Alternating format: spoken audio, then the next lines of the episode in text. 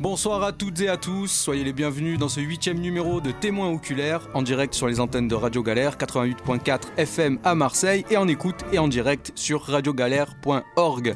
Nous sommes heureux de vous retrouver pour cette dernière émission de cette fabuleuse année 2020, une année pleine de surprises, une année qui a propulsé la consommation de vidéos à la demande sur les plateformes de stream, une année qui a condamné les salles de spectacle, les salles de cinéma, les lieux de diffusion du savoir et des idées, de ces échanges qui nourrissent les femmes, les hommes et les âmes. Mais rassurez-vous, on n'est pas là pour pleurer derrière nos micros, on tient surtout à finir cette putain d'année en beauté et pour cela, je serai, comme à l'accoutumée, accompagné de Mr. G, aka Daniel. Comment ça va? Ça va très bien, bonjour à tous, sauf à Clément Turpin. Ah ouais, putain, Clément Turpin. Et aussi de J, Mr. G, comme geek, Guilin.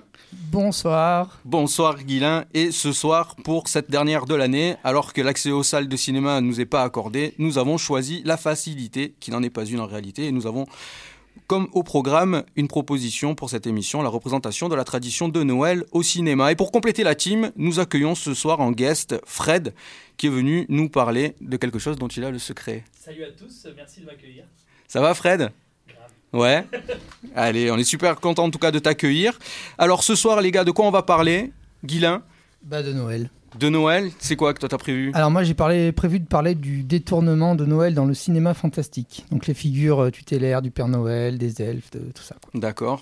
De quel film tu nous as préparé? Alors je vous ai préparé euh, un petit, euh, une petite rétrospective sur Krampus de Dougerty, sur vite fait je vais aborder Gremlins et aussi comment il s'appelle Rare Export de Jamali Elander à ses souhaits qui est euh, un réalisateur finlandais qui a fait un très beau film euh, sur la, figure du Père Noël, euh, mais de manière un peu décalée, enfin tu nous en perverti, perverti, on va dire. Tu vas nous raconter ça en détail un, peu après. Et toi, Daniel, alors tu vas intervenir sur quoi ce soir? Alors, je vais essayer de vous expliquer pourquoi le film de Noël, contrairement à ce qu'on croit et à ce qu'il renvoie de bienveillance, c'est très souvent un film misanthrope. Misanthrope Ouais. Dans les films de Noël, en fait, en filigrane, ce qu'on lit, c'est que l'enfer, c'est les autres. Et que les retrouvailles familiales, eh ben, c'est pas si génial. On est mieux seul. Ah, ça, c'est un truc qu'on va déguster comme des marrons glacés, je crois, ce soir. Hein. 13 desserts. 13 desserts. Mais alors, ouais. Sur quel film, ouais, je, je te. Bah, dis-moi, Je vais vous parler un peu du Père Noël est une ordure de Bad Santa, de Terry Zwigoff. Je vous et des deux, pour moi, qui sont les deux grands films de Noël américains, puisque la, le film de Noël, c'est quand même quelque chose qui vient des États-Unis. Euh, la vie est belle de Frank Capra, 1946, et euh, Maman, j'ai raté l'avion, de Chris Columbus, 1990. Maman, j'ai raté l'avion, qui va être un peu notre trame sur toute l'émission. On a récupéré pas mal de morceaux de musique justement qui sont issus du film. Et comme euh, vous avez pu l'entendre au début de l'émission, on a changé notre générique traditionnel avec le morceau de John Williams, de John Williams, qui, est, qui fait l'ouverture donc du générique de Maman, j'ai raté l'avion, qui est un, qui est un morceau qui est, vraiment fabuleux. Alors nous, bah, en tout cas, moi, je vais commencer. Je vais vous parler justement de ce que c'est Noël au cinéma et comment est-ce que c'est justement représenté, comment est-ce que c'est utilisé. Le film de Noël, c'est pas un genre en fait de film en soi, que ce soit par exemple pour euh, les films comme Les Gremlins, comme justement Maman j'ai raté l'avion, comme euh, peut-être Die Hard, Batman Returns aussi, euh, ou Love Actually ce sont pas des films en fait qui sont du même type de catégorie. Et pourtant, il existe certaines règles à respecter pour signer un bon film de Noël. Alors tout d'abord, le film de Noël, il nous fait suivre une logique qui est évidente à laquelle on ne peut pas échapper. Il doit se dérouler pendant la période des fêtes. C'est la condition. Il ne faut pas non plus attendre que la neige tombe dans les films de Noël pour pouvoir révéler le conte, mais c'est quelques jours particuliers de l'année qui sont ceux qui permettent le développement. Oh, pardon, excusez-moi. ça permet le développement justement d'une bonne histoire, que ce soit dans le contexte de Noël. Alors que ce soit une comédie, un drame ou une histoire fantastique, la période de Noël au cinéma est toujours porteuse de sentiments forts avec la famille proche ou éloignée, que l'on s'impatiente de retrouver, donc comme dans Hook au début. De, c'est, Spielberg, Hook? Hook, c'est Spielberg. Ouais, c'est ça. Ouais, ouais, ouais. c'est ça. Steven Spielberg, oui. Ouais. Hook. Qui fête son anniversaire d'ailleurs. Il a 74 ans. Et il nous a fait un petit message quand on passera après. Non, je déconne. Putain, tu... ça m'a mis un coup de pression. Ouais, moi aussi. Il est là Patrick Sabatier arrivé.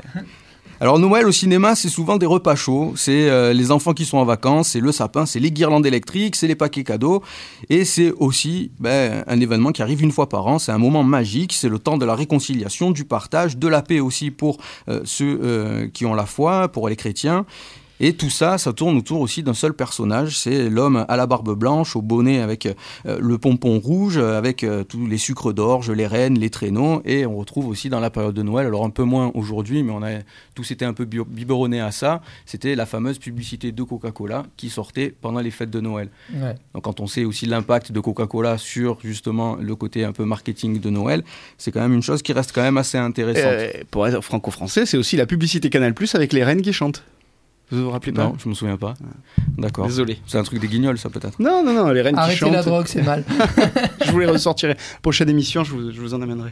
Et ju- justement, donc, on va parler un peu de l'aspect marketing en fait de, de, de Noël. Et justement, par rapport à l'univers de Noël, il y a en Italie une formule qui est déjà toute faite pour désigner ces films qui euh, sont complètement formatés, qui sont destinés aux fêtes de fin d'année.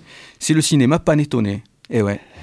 Selon les spécialistes, le mouvement aurait commencé en 1983 avec des films au nom exotique comme Noël à Beverly Hills, Noël à Rio ou en croisière ou à New York. Bref, ça force pas trop. Comme mais on- c'est ça, comme les livres Martine, Martine fait la cuisine, Martine va au champ. Mais en fait, en Italie, ils ont fait un peu la même chose, mais avec les films de Noël. Et euh, on retrouve justement toujours les mêmes vedettes italiennes. Alors bon, c'est des noms qui vont pas vous parler. Il y a euh, notamment euh, Massimo Boldi ou Christian De Sica, qui sont justement les figures les plus représentatives, en tout cas, de ce cinéma panettone. Et on retrouve parfois aussi des guests qui sont généralement des guests américains, un peu has-been. Il y a notamment Danny DeVito qui intervient aussi dans, dans ces films-là euh, en Italie. Donc c'est un truc qui est assez, qui est assez intéressant et ça peut vous faire rire, hein, mais croyez-moi bien que le concept il cartonne depuis. Ah bah ouais, Ah bah, Depuis plus de c'est 30 le ans en téléfilm Italie. de Noël sur TF1, il cartonne depuis 3 Ouais, mois déjà. hein, cartonne, de- je crois ouais. depuis septembre, ils en passent. Ça a fait à peu près 25 millions de recettes l'année dernière, les films italiens du cinéma panettone. Donc c'est quand même quelque chose qui est. Ouais, qui continue à vivre. Alors c'est un concept qui est, qui est parfaitement huilé. C'est un truc, ça fait 30 ans, c'est toujours la même chose. C'est des situations comiques très grossières. C'est de la comédie musicale, c'est de l'exotisme, et c'est bien évidemment, parce qu'on est en Italie, des jolies filles en tenue légère. Et du bon sentiment quand même. Je suis même pas sûr qu'il y ait du bon sentiment en fait. Ah ouais Eh, Les Italiens, généralement, ils sont pas toujours dans le bon sentiment quand même dans le cinéma. Ouais, il y a toujours un, un côté assez critique finalement. Mais je peux pas vous raconter de quoi ça parle parce que finalement, j'en ai pas vu. J'ai pas tellement de temps à perdre, mais c'est une information qui reste quand même assez intéressante quoi. Il y a le western spaghetti et le cinéma panettone. Voilà. ça c'est plutôt pas mal. Euh, la famille, en tout cas, dans le cinéma, c'est le ressort nécessaire pour ne pas faire tourner le concept du film dans le vide. Le scénario qui tourne autour de valeurs familiales devient un moteur bien plus puissant encore que quand l'action se situe au cœur des fêtes de fin d'année.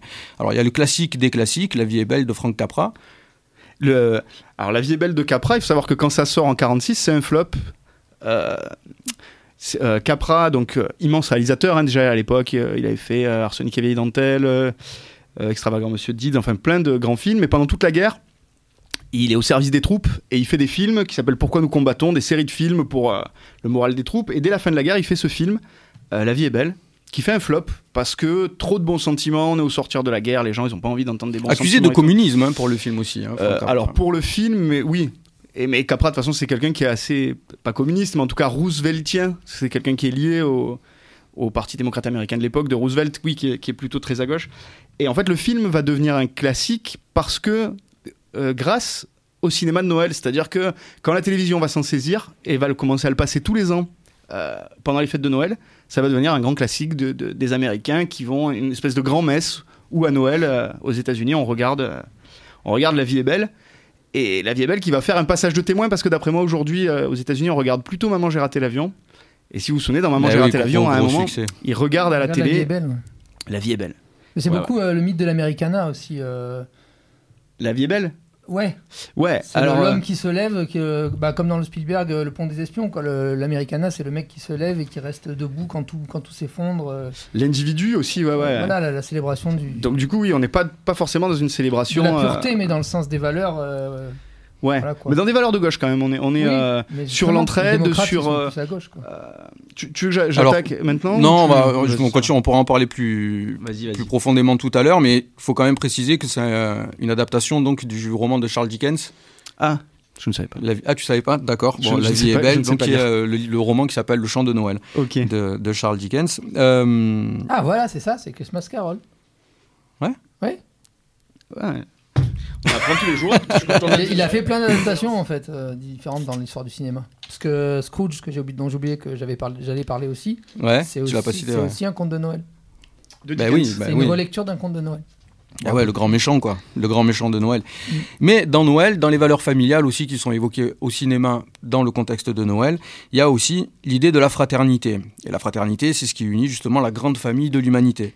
Alors il y a Joyeux Noël de Christian Caron, Carion, pardon, j'ai écorché son nom, qui met en image des anecdotes qui se sont déroulées un peu partout sur le front de guerre du Nord euh, dans la nuit du 24 décembre 1914, donc pendant la Première Guerre mondiale. Et ce fugace moment de paix entre soldats allemands et troupes alliées qui dresse justement bah, des sapins de Noël. Donc ça c'est réel, hein. il y a Ouais, eu des textes qui ont raconté vrai. ça, ils ont fait euh, des sapins de Noël, ils ont... euh, visité mutuellement les tranches euh, de leurs ennemis. Donc, ils ont fait des, des- des balades dans le No Man's Land. Ils ont organisé des matchs de football.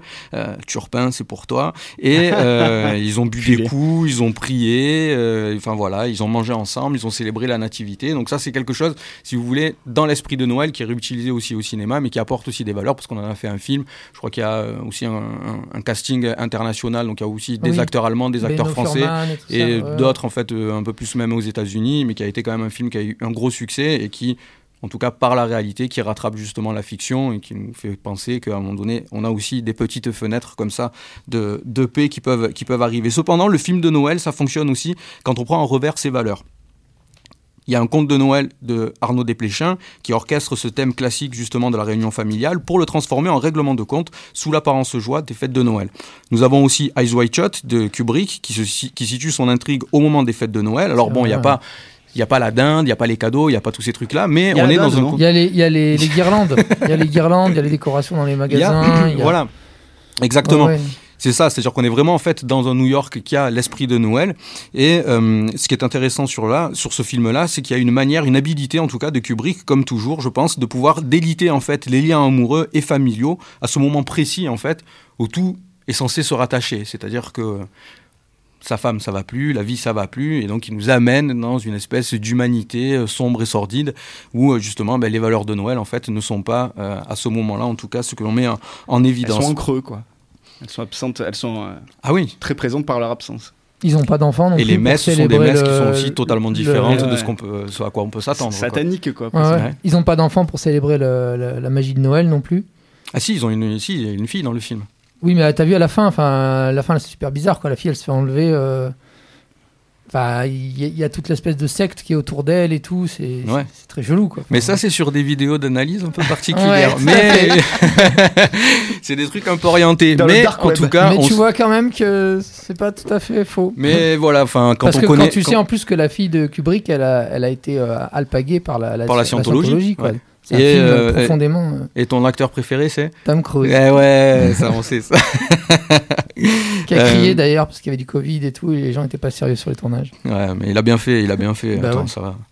Tom Cruise. Un c'est jour, Tom il faudra qu'on Cruise. parle de la ressemblance entre Tom Cruise et Macron. Mais euh, l'objet d'une prochaine émission, mais Ils sont potes avec Sarkozy les deux en plus. Il y a hein. quelque chose. Bah ouais, ouais. Ils sont tous les deux mariés à une vieille? Non.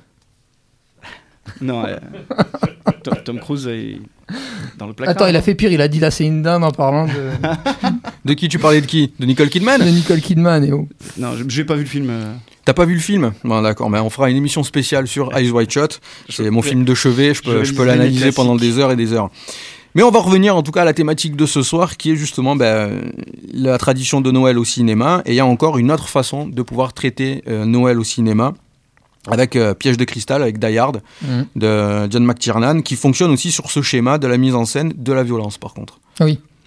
Et c'est là où ça devient intéressant, c'est-à-dire qu'il y a euh, visuellement une idée qui est très impactante dans ces films-là, c'est-à-dire de faire couler le sang sur la neige, c'est-à-dire ce mélange du rouge et du blanc que l'on retrouve sur ce film-là aussi. Ah Donc il y a, faut, faut le préciser quand même sur Piège de cristal, il n'y a pas de sapin de Noël, ça, ça rend pas des cadeaux, c'est pas, on n'est pas dans un film de Noël véritablement, mais en tout cas on est justement dans l'esprit de Noël.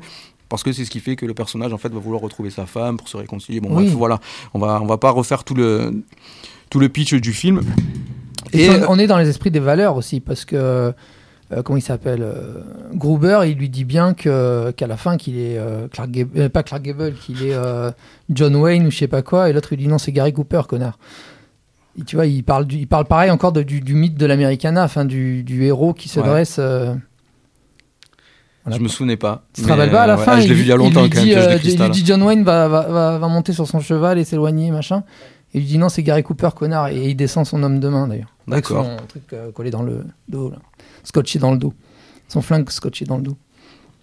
Et tout ça, en fait, si vous voulez, donc ce côté euh, violent qu'on approche dans, dans, dans, les films de Noël, ça apporte une touche de désespoir justement au scénario et aussi au héros.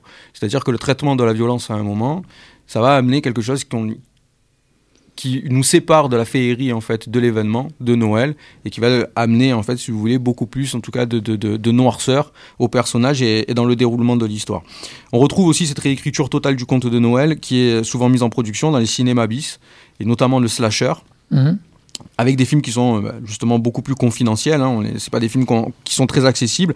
Où l'univers de Noël devient le théâtre des actes les plus barbares, et les plus sanguinolents, qui mettent en scène pêle-mêle des croque-mitaines vengeurs, des ogres dévoreurs d'enfants, des sociopathes meurtriers, et qui sont tous camouflés justement sous cette espèce de grosse barbe blanche euh, et du bonnet rouge que, que, détient le Père Noël. Alors là aussi, on est dans une réinterprétation du contexte de, de la fête de Noël, où le Père Noël en fait n'est pas un ami et un monstre. Toi, t'en parleras Ouais, aussi après derrière, ouais, euh, ouais. Guilain, dans, dans le cinéma euh, fantastique. Et en souvenir, le- le- les Jeudis de l'angoisse, si vous vous rappelez, les Jeudis de l'angoisse sur M6, Ouais, qui passaient beaucoup de cinéma bis, ils étaient assez friands de ce genre de film, euh, avec des Pères Noël tueurs, euh, avec des, des fêtes de Noël qui tournent au carnage. euh. Mais je pense que, mais effectivement, je pense Souvent en période de Noël d'ailleurs, et le soir, tard. c'est une 23 direction artistique que prenait, que prenait M- M6 à cette Ouais. époque, mais qui devait être vraiment très pertinente en fait, parce que Ouais. c'est quelque chose de l'ordre de la fascination, c'est-à-dire qu'on sort vraiment de, de- de- du côté magique, les cadeaux, l'amusement, la Il y a- fête, il y, a un lien dans quelque même. chose en fait qui est absolument monstrueux, quoi. Tu Ouais, vois. ouais. Ouais, mais Et oui, on a- vrai. Et on a un vrai. personnage, un personnage que qui est, identi- qui est identifiable et identifié comme étant en fait un espèce d'annonciateur en fait de bonnes nouvelles et de bonnes choses quoi Mais oui, et qui est en même temps un monstre. et, et qui est du, du coup Ouais. un véritable monstre en fait. Alors on peut aussi associer un autre registre par exemple qui est euh, celui du comique avec le fameux Père Noël est une ordure qui lui recouvre donc de toutes sortes de saletés la tradition contemporaine du conte de Noël et aussi les valeurs de Noël. Alors on a le Père Noël est une ordure, le grand classique du cinéma de Noël français qui passe je pense tous les ans, peut-être même sur deux chaînes en Oui, simultané. Ouais, ouais. C'est un genre de truc Quand euh, ils savent pas quoi mettre, ils mettent ça. et il y a un film aussi qui est lui un peu plus confidentiel, qui est 3615 Code Père Noël de René Manzor, qui est sorti en 1989, qui est réalisé donc René Manzor, c'est en fait un C'est C'est pas le frère de la C'est le frère. Ouais, ouais. C'est le frère de Francis. le frère de Francis Lalanne, Lalanne. ouais. Vous les Vous, les ronds de roturiers, cuir. les les ronds de cuir. Mon frère, il a fait un film. Ah, qui a l'air d'être une, une série Z. euh, Moi, ça m'a fait penser à Red is Dead hein, euh, quand j'ai vu la bande-annonce. euh, Ah ouais, tu en es carrément là, donc genre dans la, Ah, paro- ce dans la niveau-là de- parodie vraiment du film d'horreur. Mais Ah, pas ouais. assumé alors. Mais pas assumé au premier degré. Ah, au premier degré. de- Bah, il y a Brigitte Fossé dedans, donc. euh, Ah oui, c'est sûr que c'est pas moi, je trouvais le- que ça avait un côté un peu, ça me faisait penser un peu à, hum, au film de John Carp- Carpenter. Ouais. C'est-à-dire dans, les angles, dans les plans, Bah, dans euh, oui, oui, oui, oui. la lumière et tout. Je, euh. je suis d'accord, mais euh, c'est encore plus Z que Carpenter. Mais moi, quelle période. Carpenter euh, Fog ou Gods of Mars? Non, Ah, Christine, période- Christine. Voilà, il y a un côté Moi, Christine, ouais, ouais, ouais, ouais. c'est années 80, quoi. Le, le Carpenter, euh, The Thing. euh, Et c'est un truc qu'on retrouve pas forcément en fait dans le cinéma de genre français. Alors là, on est carrément dans du cinéma bis, mais c'est un traitement Ouais. en fait visuel du, du, du- du film qu'on n'a pas qu'on n'a pas vraiment l'habitude de, de voir. Je crois que Daniel a réussi à le trouver dans un bac euh, comme ça, tu- Ouais, ouais, bah écoutez. à deux balles, hein, hein, oui, mais on va on, va se le faire tourner celui-là. gratuitement. C'est pas Karim Debache qui avait fait un, chroma, un, un chroma dessus? Ah ouais Sur 3615 Père Noël Non Non, Ah, non. j'ai pas entendu. Il avait pas traité euh, parlé, Debache euh, Non, non, mais bon, ça fait- ça fait- ça n'a pas été non plus traité vraiment. euh. Bah, c'est un film moi, dont j'avais j'avais jamais entendu parler hein, avant que Thomas tu m'en parles. Bah ouais. Mais est-ce Mais- que c'est un bon mais film Ça, on sait pas. Non, On sait pas, mais on va le voir, on va le voir, on- vous en parlera en de le voir, 2000. du coup, tu m'as. On en- tu- Red is Dead, là, ça m'a ça m'a interrogé. On en parlera en 2021, du coup. Voilà. Oui, Noël 2021, on sera là. Et dans le paysage cinématographique, parce que bah, il faut quand même qu'on avance, euh, dans ce paysage cinématographique euh, enneigé, il suffit aussi de mettre un gros coup de pompe dans le sapin pour faire tomber des centaines de versions de Père Noël différents. Et parmi tous ces films-là de Noël, il y a un film pour moi qui a vraiment retenu mon, attention, mon attention, qui s'est distingué vraiment des autres.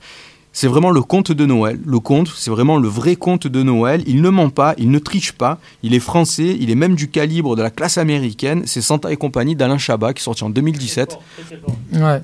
Qui est un super film. C'est un espèce de, de, de, de, de Père Noël, un Santa empoté, vêtu de vert et de blanc, donc comme euh, le Saint-Nicolas. Comme hein, c'est, euh, ouais, ouais, tout le Père. Noël traditionnel. Et il y a une Madame Santa qui est jouée par Audrey Tautou aussi, qui est euh, totalement exaspérée en fait de, de, la bêtise de, de- du Père Noël. C'est une fabuleuse, fabuleuse pardon, usine à jouets qui est pleine de milliers d'elfes. Il y a les reines Il y a euh, aussi euh, le traîneau qui s'échoue sur les toits du Moulin Rouge à Paris. Il y a des centaines de gags intelligents sur des sujets qui sont sérieux, comme par exemple l'écologie euh, dans, le film. Il y a l'omniprésence aussi policière, la méfiance envers les étrangers. En tout cas, il y a quelque chose sur... Et c'est aussi un film qui présente un truc assez rare, qui présente donc des personnages qui sont des prolos. En fait, ce, qui dans le cinéma français, c'est assez rare. Ils ont un, appartement qui est pas très grand. Ce sont pas des grands bourgeois qui vivent en fait dans un, quartier à Paris euh, avec un appartement extraordinaire. Ce sont des personnages qui sont euh, qui sont en même temps des gens du peuple et qui ne sont pas présentés de manière euh, misérabiliste. Et pour le cinéma français, c'est con, mais c'est C'est rare, ouais, ouais, c'est ouais. rare. Ouais. Et c'est ça, c'est le culot d'Alain Chabat, hein. c'est-à-dire qu'il a vraiment en fait ce parti pris là à chaque fois de, de pouvoir en fait proposer. Alors, on sait très bien qu'il s'était fait euh, pousser la barbe et pousser les cheveux aussi pour interpréter ce rôle-là. Enfin, je veux dire, c'est Mais c'est un, c'est un cinéaste, Alain Chabat, qui fait du cinéma hollywoodien, quoi. Oui, on, est, C'est-à-dire que on, est, c'est- on est dans le pur Amblin. Ouais. Ouais. Le truc de la famille prolétaire ou, ou middle class, euh, c'est profondément Amblin, ça. ouais. Et ouais, ouais, c'est le cinéaste français qui a le mieux réussi à attraper ce qui fait l'esprit des films d'Hollywood, et sans le pognon, hein, je veux dire, euh, mais en tout cas ce qui, ce qui fait la magie du film hollywoodien. Et D'ailleurs, on parle de magie de Noël, mais évidemment que le film de Noël, euh, pourquoi il y a autant de films de Noël? Parce que finalement Noël et le cinéma, ça, ça joue sur les mêmes... ça appuie sur les mêmes boutons, quoi. La magie, c'est-à-dire croire. euh, tu vois, croire au Père Noël, c'est comme croire euh, à, quand tu regardes un film et tu, tu suspends ta, ton scepticisme et tu crois à ce que tu Ouais, vois, quoi. suspension d'incrédulité. ouais. Voilà. Exactement. Et c'est là où Alain Chabat, vraiment, il a été fort parce qu'il a réussi à faire un espèce de savant mélange entre euh, fantastique et situation quotidienne. Donc, c'est ce que tu disais aussi, Fred, hein, c'est ça. C'est-à-dire que on avait affaire, en fait, à des personnages qui sont pas, justement, euh, les personnages traditionnels qu'on retrouve dans le cinéma français et parisien, parce que bon, il arrive quand même à Pigalle et on est aussi dans, dans un univers un, un peu, un peu particulier. Il arrive à réunir, en tout cas, dans ce film, toute la magie de Noël qui fait rêver les enfants. Moi, en tout cas, il m'a vraiment fait rêver ce film quand je l'ai vu. Il ramène un peu de chaleur dans le corps désenchanté des adultes qui ont oublié qu'ils en étaient un jour de ne- d'enfants. Et il prend visuellement aussi le parti pris un petit peu risqué de présenter le, le Père Noël de la couleur verte. Ouais. Ce qui, euh, ce qui Ouais, c'est ça. Paris, Ouais, c'est un vrai choix, un- ouais. C'est un pari euh, profondément. Ouais, il est vraiment, il respecte vraiment le conte en fait. Euh. Exactement. Alors pour, pour les auditeurs qui qui l'auraient pas vu, il y a euh, toute une, une direction artistique, il y a une mise en scène par exemple de l'atelier avec les elfes, je veux dire, qui est fabuleux, qui est qui est une équivalence en fait à euh, euh, comment il s'appelle? Bah, Ah, Burton, Burton dans, Burton dans, le, dans dans Charlie, la Choco- Jack ou dans Charlie la chocolaterie. ouais, C'est-à-dire ouais, qu'on est ouais. vraiment de ce niveau-là, quoi. C'est un truc, c'est Ouais, formidable. C'est vraiment un très très très bon film. En tout cas, je vous le conseille. Euh, on va continuer donc peut-être avec Daniel sur Oui. sur la misogynie. Non. Non. La misanthropie. Ah, je te taquine. Euh, oui, oui, je voulais vous parler. Oui, c'est bien que tu aies ouvert sur euh, cette idée de ce qu'est le film de Noël traditionnel, ou en tout cas ce qu'on imagine en parlant de film de Noël, parce que c'est vrai que ce sont des films qui portent des valeurs comme la famille, l'amour, la solidarité, le bonheur d'être ensemble, et pourtant les plus grands succès de films de Noël, bah, en creux, ils parlent pas forcément de ça. Alors, on a- tu as parlé un peu de- du Père Noël est une ordure, qui est euh, le plus grand film français, enfin, en tout cas le film qui a le plus de succès public en France, et qui est un film punk quand même, qui est un film de Noël où euh, Ah oui, il y a, y des un cas sociaux, c'est-à-dire que Il y, a Ouais, un- ouais, il y a ouais. un travelo, euh, il y a Mais- euh, mais des gens désespérés. mais c'est surtout ça, c'est pas qu'il y a un travelo, c'est qu'il y a un travelo suicidaire en fait qui qui, qui, Ouais. qui- qui ne pense qu'au suicide. Il y a euh, un, un Père Noël alcoolique qui fait que taper sa femme, sa des femme. étrangers déracinés. euh, Ouais. non, c'est- Euh, qui- c'est un Père Noël qui distribue des prospectus pour aller faire des séances porno, je crois, c'est ça qu'il distribue, Oui. enfin, une connerie comme ça. Sa, sa femme, Zézette, bon, bah, c'est une consanguine complètement hystérique. Euh, euh, Pierre Mortez, euh, c'est un, un espèce de, de, de- de mesquin, euh, pervers, euh, narcissique mesquin. Euh, et c'est assez fou finalement que ce film soit le film plébiscité par tout le public français. Alors que c'est un film hyper punk et hyper méchant, quoi. C'est-à-dire qu'il n'y a personne à sauver dans ce film. D'ailleurs, euh, bon, je peux le spoiler, celui-là, je pense que ça va aller. Ouais. Euh, dans la pièce de théâtre, personne n'est sauvé à la fin. hein. Je sais pas si vous vous rappelez la différence entre Ouais, la ouais, pièce et sur le film, c'est que dans la pièce, tout le monde meurt. ouais. Et euh, bon, et dans le film, il, dé- il, Il découpe, il, il, il dé- il découpe. Katia et le balance au lion. Euh, Non, c'est c'est pas Katia qui découpe, c'est euh, l'ouvrier qui vient le serrurier. Ah oui, c'est vrai. c'est Oui, le serrurier oui, qui découpe. C'est vrai. Et euh, donc voilà, c'est donc euh, c'est assez osé quand même que le, le cinéma français, euh, le plus grand film de cinéma français, soit un film de Noël et soit sur ce sujet. Alors, tu veux, sachant, euh, bon, je vais prendre un petit peu l'angle marxiste à chaque fois, si vous me permettez. Donc, non, mais c'est Tu es sur Radio Galère, tu peux. je peux. Ouais. Donc en fait, c'est assez intéressant, mais, mais, euh, c'est c'est un genre de constante chez l'équipe du, du Splendid. C'est en fait, on sent quand même un genre de mépris du euh, peuple, du euh, populo, surtout les premières années. On sait qu'ils ont une histoire personnelle. Ils étaient issus de la bourgeoisie parisienne. C'était des gens qui vivaient très bien dans, dans des quartiers sympas, mais qui, du coup, dès leur premier film, montrent en fait, tu prends les bronzés, tu prends les bronzés font, du ski, on te montre le français populaire comme un con. Oui, Euh, c'est- un peu camping aussi euh, de. de...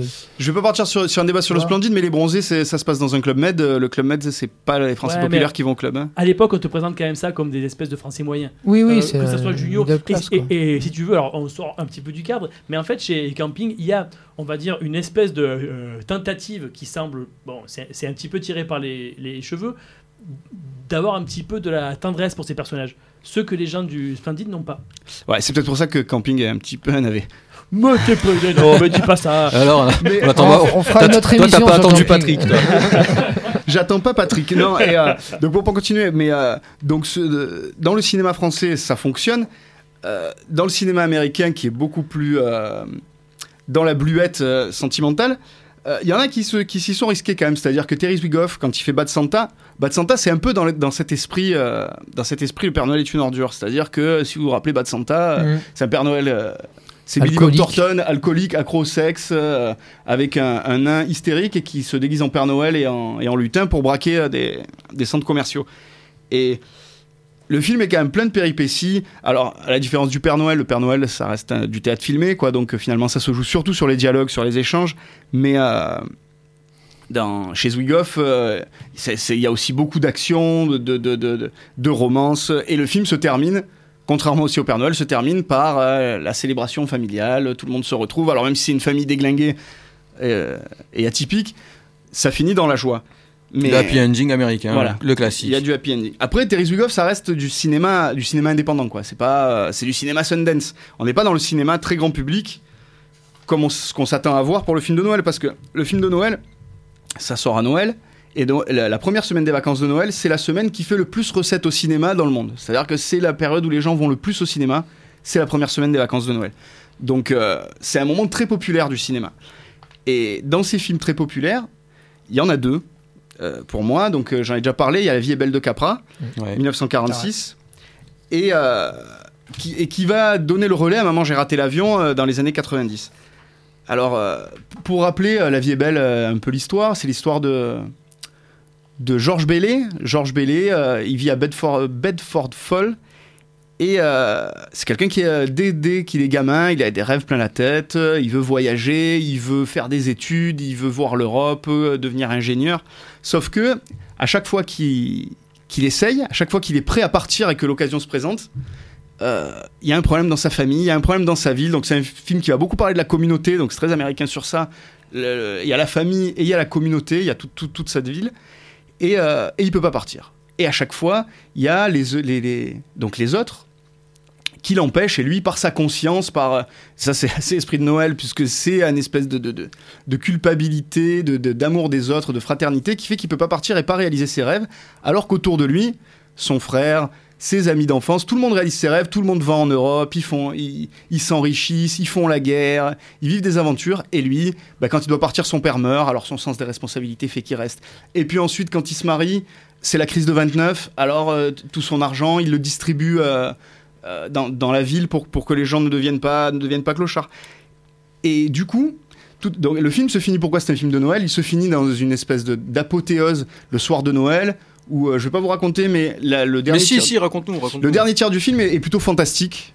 C'est-à-dire que euh, euh, Georges donc, est au bord du suicide et un ange vient le voir et lui montre voilà ce qui se serait passé si tu n'avais pas vécu. Et donc il va, il va dans, dans le monde où Georges Bailey n'est jamais né et il voit que tout, tout va mal. C'est El Valley. hein. Je sais pas si vous voyez El Valley, mais voilà. C'est D'ailleurs, je pense que euh, c'est inspiré, euh, Zemeckis s'inspire de, de ça pour faire El Valley. Quoi. Et, euh, et donc, il nous provient que. Alors, ça finit. euh, attention, hein, c'est un film magnifique, plein de bons sentiments, simple. euh, moi, je vous mets au défi, ceux qui l'ont pas vu, vous le regardez, vous chialez du début à la fin, c'est beaucoup d'émotions. Mais en creux, on y lit quand même que l'enfer, c'est les autres, quoi. C'est-à-dire que ce mec qui avait tout pour lui, qui est le mec le plus intelligent de la ville, eh ben, comme les autres sont là et l'empêchent de vivre sa vie, eh ben, il a une vie de merde. Et, donc, même si ça finit dans la grande joie de Noël où tout le monde vient et vient chanter des, cantiques de Noël et lui apporter de l'argent et, il est sauvé, c'est la, c'est la, la grande cérémonie familiale. Ce qu'on a retenu sur toute la mécanique scénaristique du film, c'est que l'enfer, c'est les autres, c'est que les autres l'ont emmerdé. euh, et, Oui, les autres James- James de s'accomplir. ouais. ouais, James bon, Stewart est peut-être un peu le Christ et- de Noël. James Stewart, en tout cas, euh, en tant qu'acteur, moi, il n'est pas loin. hein.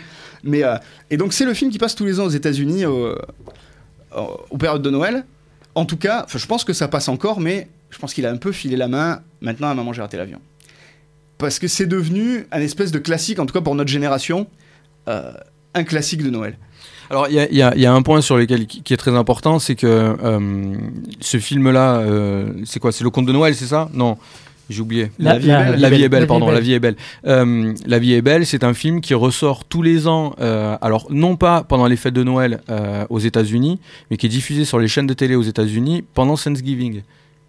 C'est pour Thanksgiving? Ouais. Ah, Je pensais que c'était pour Noël. Non, non, mais en fait, non, mais c'est ça, c'est un Ah, film il- qui parle de Noël, mais qui est toujours diffusé en fait pendant les fêtes de Thanksgiving aux États-Unis. Donc c'est pour ça qu'il y a peut-être dans le rapport, je sais pas si tu veux, de devoir faire la paix peut-être à un certain Alors, moment le parce rapport Thanksgiving, c'est dans la semaine de novembre. C'est la date aux États-Unis où sortent les films de Noël au cinéma.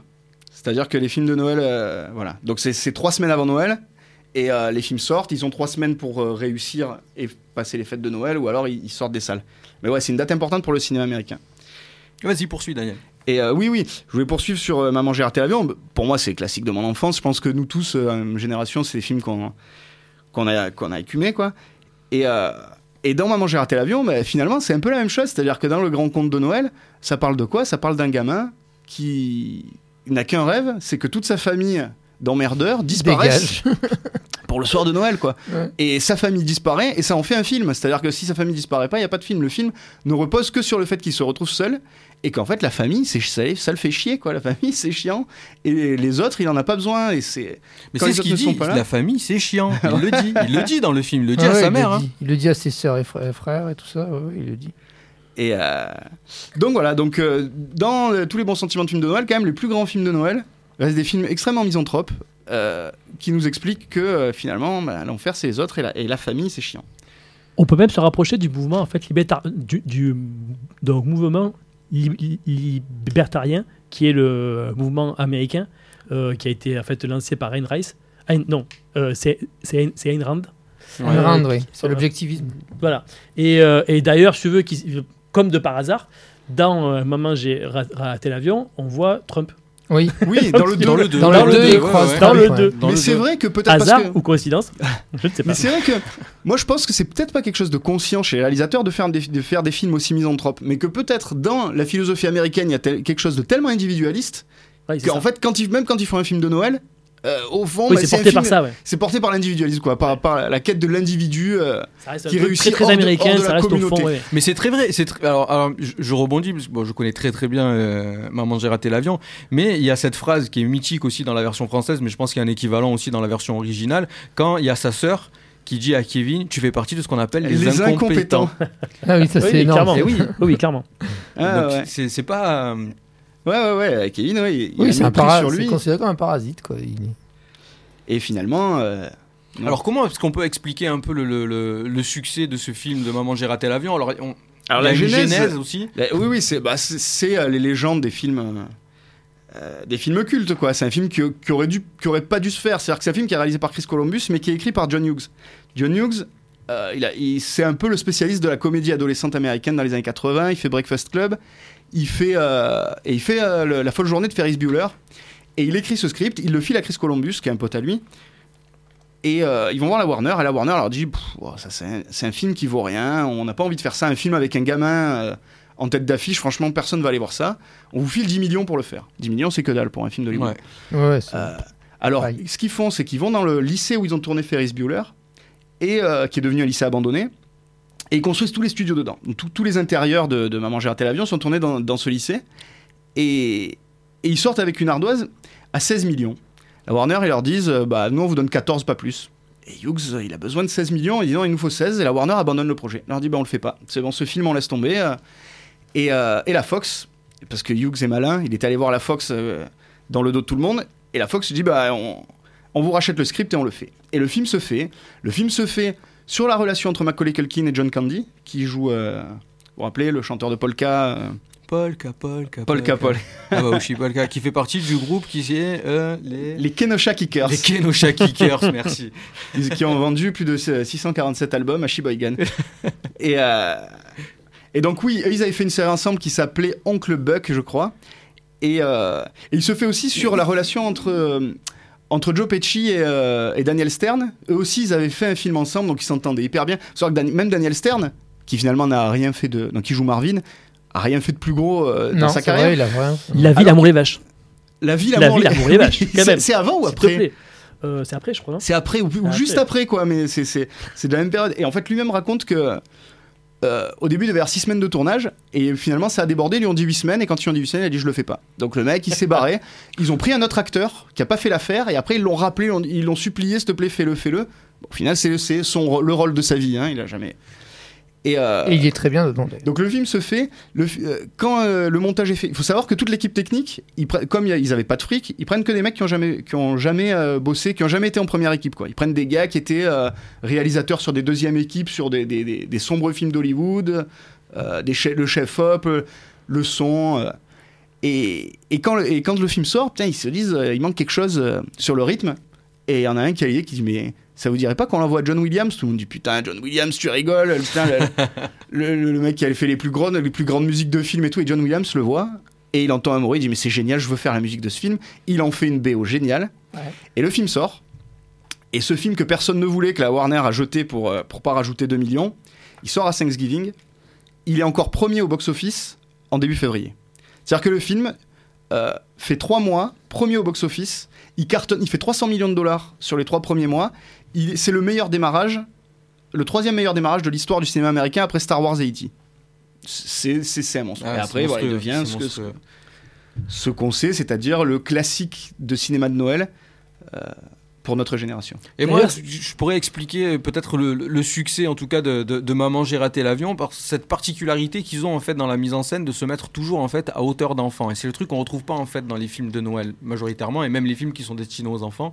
C'est que Macaulay Culkin, il est filmé en fait, il est toujours filmé à peu près plan poitrine, Ouais, plan taille, et, euh, et les adultes, eux, en fait endossent le rôle en fait de l'enfant c'est-à-dire que la, la morale euh, adulte qui euh, raconte en fait les valeurs de Noël, les valeurs familiales, c'est l'enfant qui les a, c'est un petit gamin de 8 ans qui s'amuse parce que c'est un enfant mais qui doit en fait se battre contre le monde des adultes. Et toute l'histoire du film, c'est ça, c'est un enfant qui se bat contre les Bah, c'est adultes. comme E.T. en fait, c'est bien pour ça qu'ils ont eu le même succès. Et qui a un espèce Ouais. de Père Noël qui a justement ce mythe-là d'être le tueur à la pelle sanglante. C'est vrai. C'est ça, Ouais. Il y a sais, une ce espèce de vieux barbu. euh, Le Père Noël dans le film est, un- est un- encore un espèce de monstre de slasher. Mais d'ailleurs, c'est assez intéressant de, de- de se dire que c'est à la base donc John Hughes qui a travaillé sur les émois adolescents et les tourments, qui a fait donc euh, Breakfast Club, Ferris Bueller, Sixteen Candles, qui s'est retrouvé à, à la tête de ce projet où, où- où, en gros en fait il parle d'enfants, mais on peut se dire qu'à l'époque il arrivait à se mettre à hauteur de vue par rapport à un ado, il a fait la même chose avec un enfant. On peut mettre ça en parallèle avec le travail aujourd'hui de Riyad Satouf qui fait Ouais, ça en fait vrai. quand il C'est raconte vrai, ouais, les ouais. cahiers d'Esther ou alors quand il raconte sa propre vie dans l'arabe du futur, en fait, il arrive toujours à se mettre à hauteur. Et en fait, au fond, les beaux vrai. gosses, bien sûr. Les beaux gosses, clairement. Ouais. Et en fait, aujourd'hui, c'est vrai que tu te dis, euh, au début, ça semble un petit peu bizarre de se dire, en fait, ça va être John Hughes qui va faire en fait un, un- un film de Noël sur un enfant. Et en fait, au fond, c'est un film plutôt sombre. C'est un film qui est plus tourmenté que, que ce qu'il a l'air. Et au final, il est assez cohérent dans l'ensemble de sa carrière. Ouais, c'est vrai Ouais. que c'est un film qui est, qui est plutôt sombre. Ouais. Et euh, Ah, puis à tout moment, on a peur pour lui en plus. On a ouais, peur ouais. qu'il- c'est quand même un gamin qui reste seul chez lui. Ouais, ouais, Oui. c'est donc euh, c'est un peu un truc qui fait qui fait très peur aux adultes. Ouais. Alors le sablier avance, euh, chers amis, ça fait à peu près euh, un peu plus de 20 minutes qu'on est, qu'on est sur le sujet. Daniel, est-ce que tu peux poursuivre sur, sur euh, Euh, ton analyse? Ah, je, je crois que je vous ai tout dit. Tu nous as tout dit Ne- Enfin non, je, je vous ai jamais tout dit, mais euh, sur, sur ce On n'a sujet, jamais tout dit. sur ce sujet, oui. Euh, sachant que je vous parle de misanthropie, bon, je, je vous disais tout à l'heure, ça reste des films qui sont quand même bourrés de bons sentiments et qui font du bien euh, en, en pyjama, en bouffant du chocolat. euh, Et pendant les que- quand glaces. il neige au dehors, ce qui n'arrive jamais chez nous, mais Coincé dans sa couette. Et je conseille à tout le monde de, de- de revoir euh, Maman, j'ai raté l'avion. Enfin, c'est un film qui se démode jamais. C'est ça se démode pas. Est-ce qu'on peut le montrer Ah à je 5 peux raconter cette anecdote Juste parce que j'ai eu, j'ai eu, le, j'ai eu le, le privilège un jour de vendre un truc à Macaulay Culkin. Quand je vivais à Paris, j'ai C'est rencontré vrai. Macaulay Culkin en vrai, en chair et en os. On faisait pas des selfies à l'époque et tout ça. Bon voilà, j'ai pas de preuves, mais en tout cas c'est C'est c'est l'époque où c'était l'époque Et, où euh, il était avec euh, Michael. Il n'était pas avec Michael, mais il était, mais il était en colocation avec Pete Doherty. Ah, bah, Il Ah, était en colocation avec Pete Ah, Doherty. bah oui, ça et doit- autant vous dire, autant vous dire que malgré le succès du film, je pense que ça a quand même gâché ça la vie d'un petit gamin. Quoi. Ah, bah, pas- Ouais. bah, tous, de toute façon, Edward Furlong. Fuller, arrête de boire autant de Pepsi. Messieurs, quelque chose à ajouter? Un petit mot à ajouter, une petite anecdote que je n'ai pas dit que je trouve un peu savoureuse parce que c'est sur Joe Pesci qui est dans le film. Moi, je l'ai découvert, Joe Pesci, je l'adore de- depuis toujours, mais je l'ai découvert finalement dans ce film quand j'avais quand j'avais 10 ans. Et en fait, il raconte que Joe Pesci n'arrivait pas à lire les dialogues parce qu'il n'y avait pas de gros mots. Et en fait, Joe Pesci ne sait pas parler sans dire fuck, fuck, fuck tous les trois mots.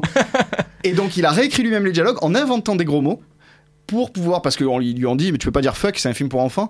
Et du coup, il invente dans plein de fois au milieu des phrases, il met euh, en VO, mais même en VF, ils l'ont ils l'ont traduit, il invente des gros mots pour pouvoir euh, placer ses fuck, sachant qu'il fait ça comme dans un film de cartoon, parce que on l'a pas dit, mais il y a un montage sur euh, Maman j'ai raté l'avion qui est très cartoonesque, Oui, oui, qui oui. est très Et c'est ouais. sur ça que ça fonctionne quand même aussi beaucoup. Ouais, ouais. Et c'est ça qui avait plu à John Williams euh, pour faire la musique.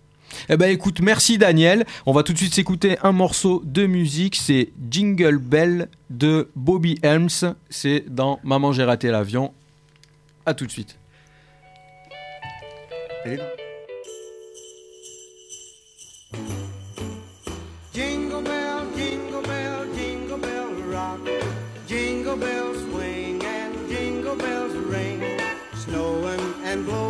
Up bushels of fun.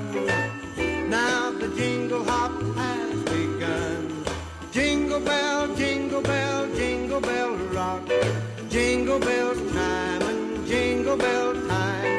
Dancing and prancing in Jingle Bell Square in the frosty air.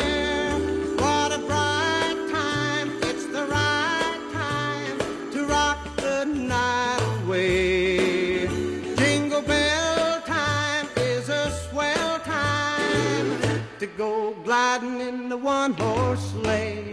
Giddy up, jingle horse, pick up your feet. Jingle around the clock. Mix and a mingle in the jingling feet. That's the jingle bell rock.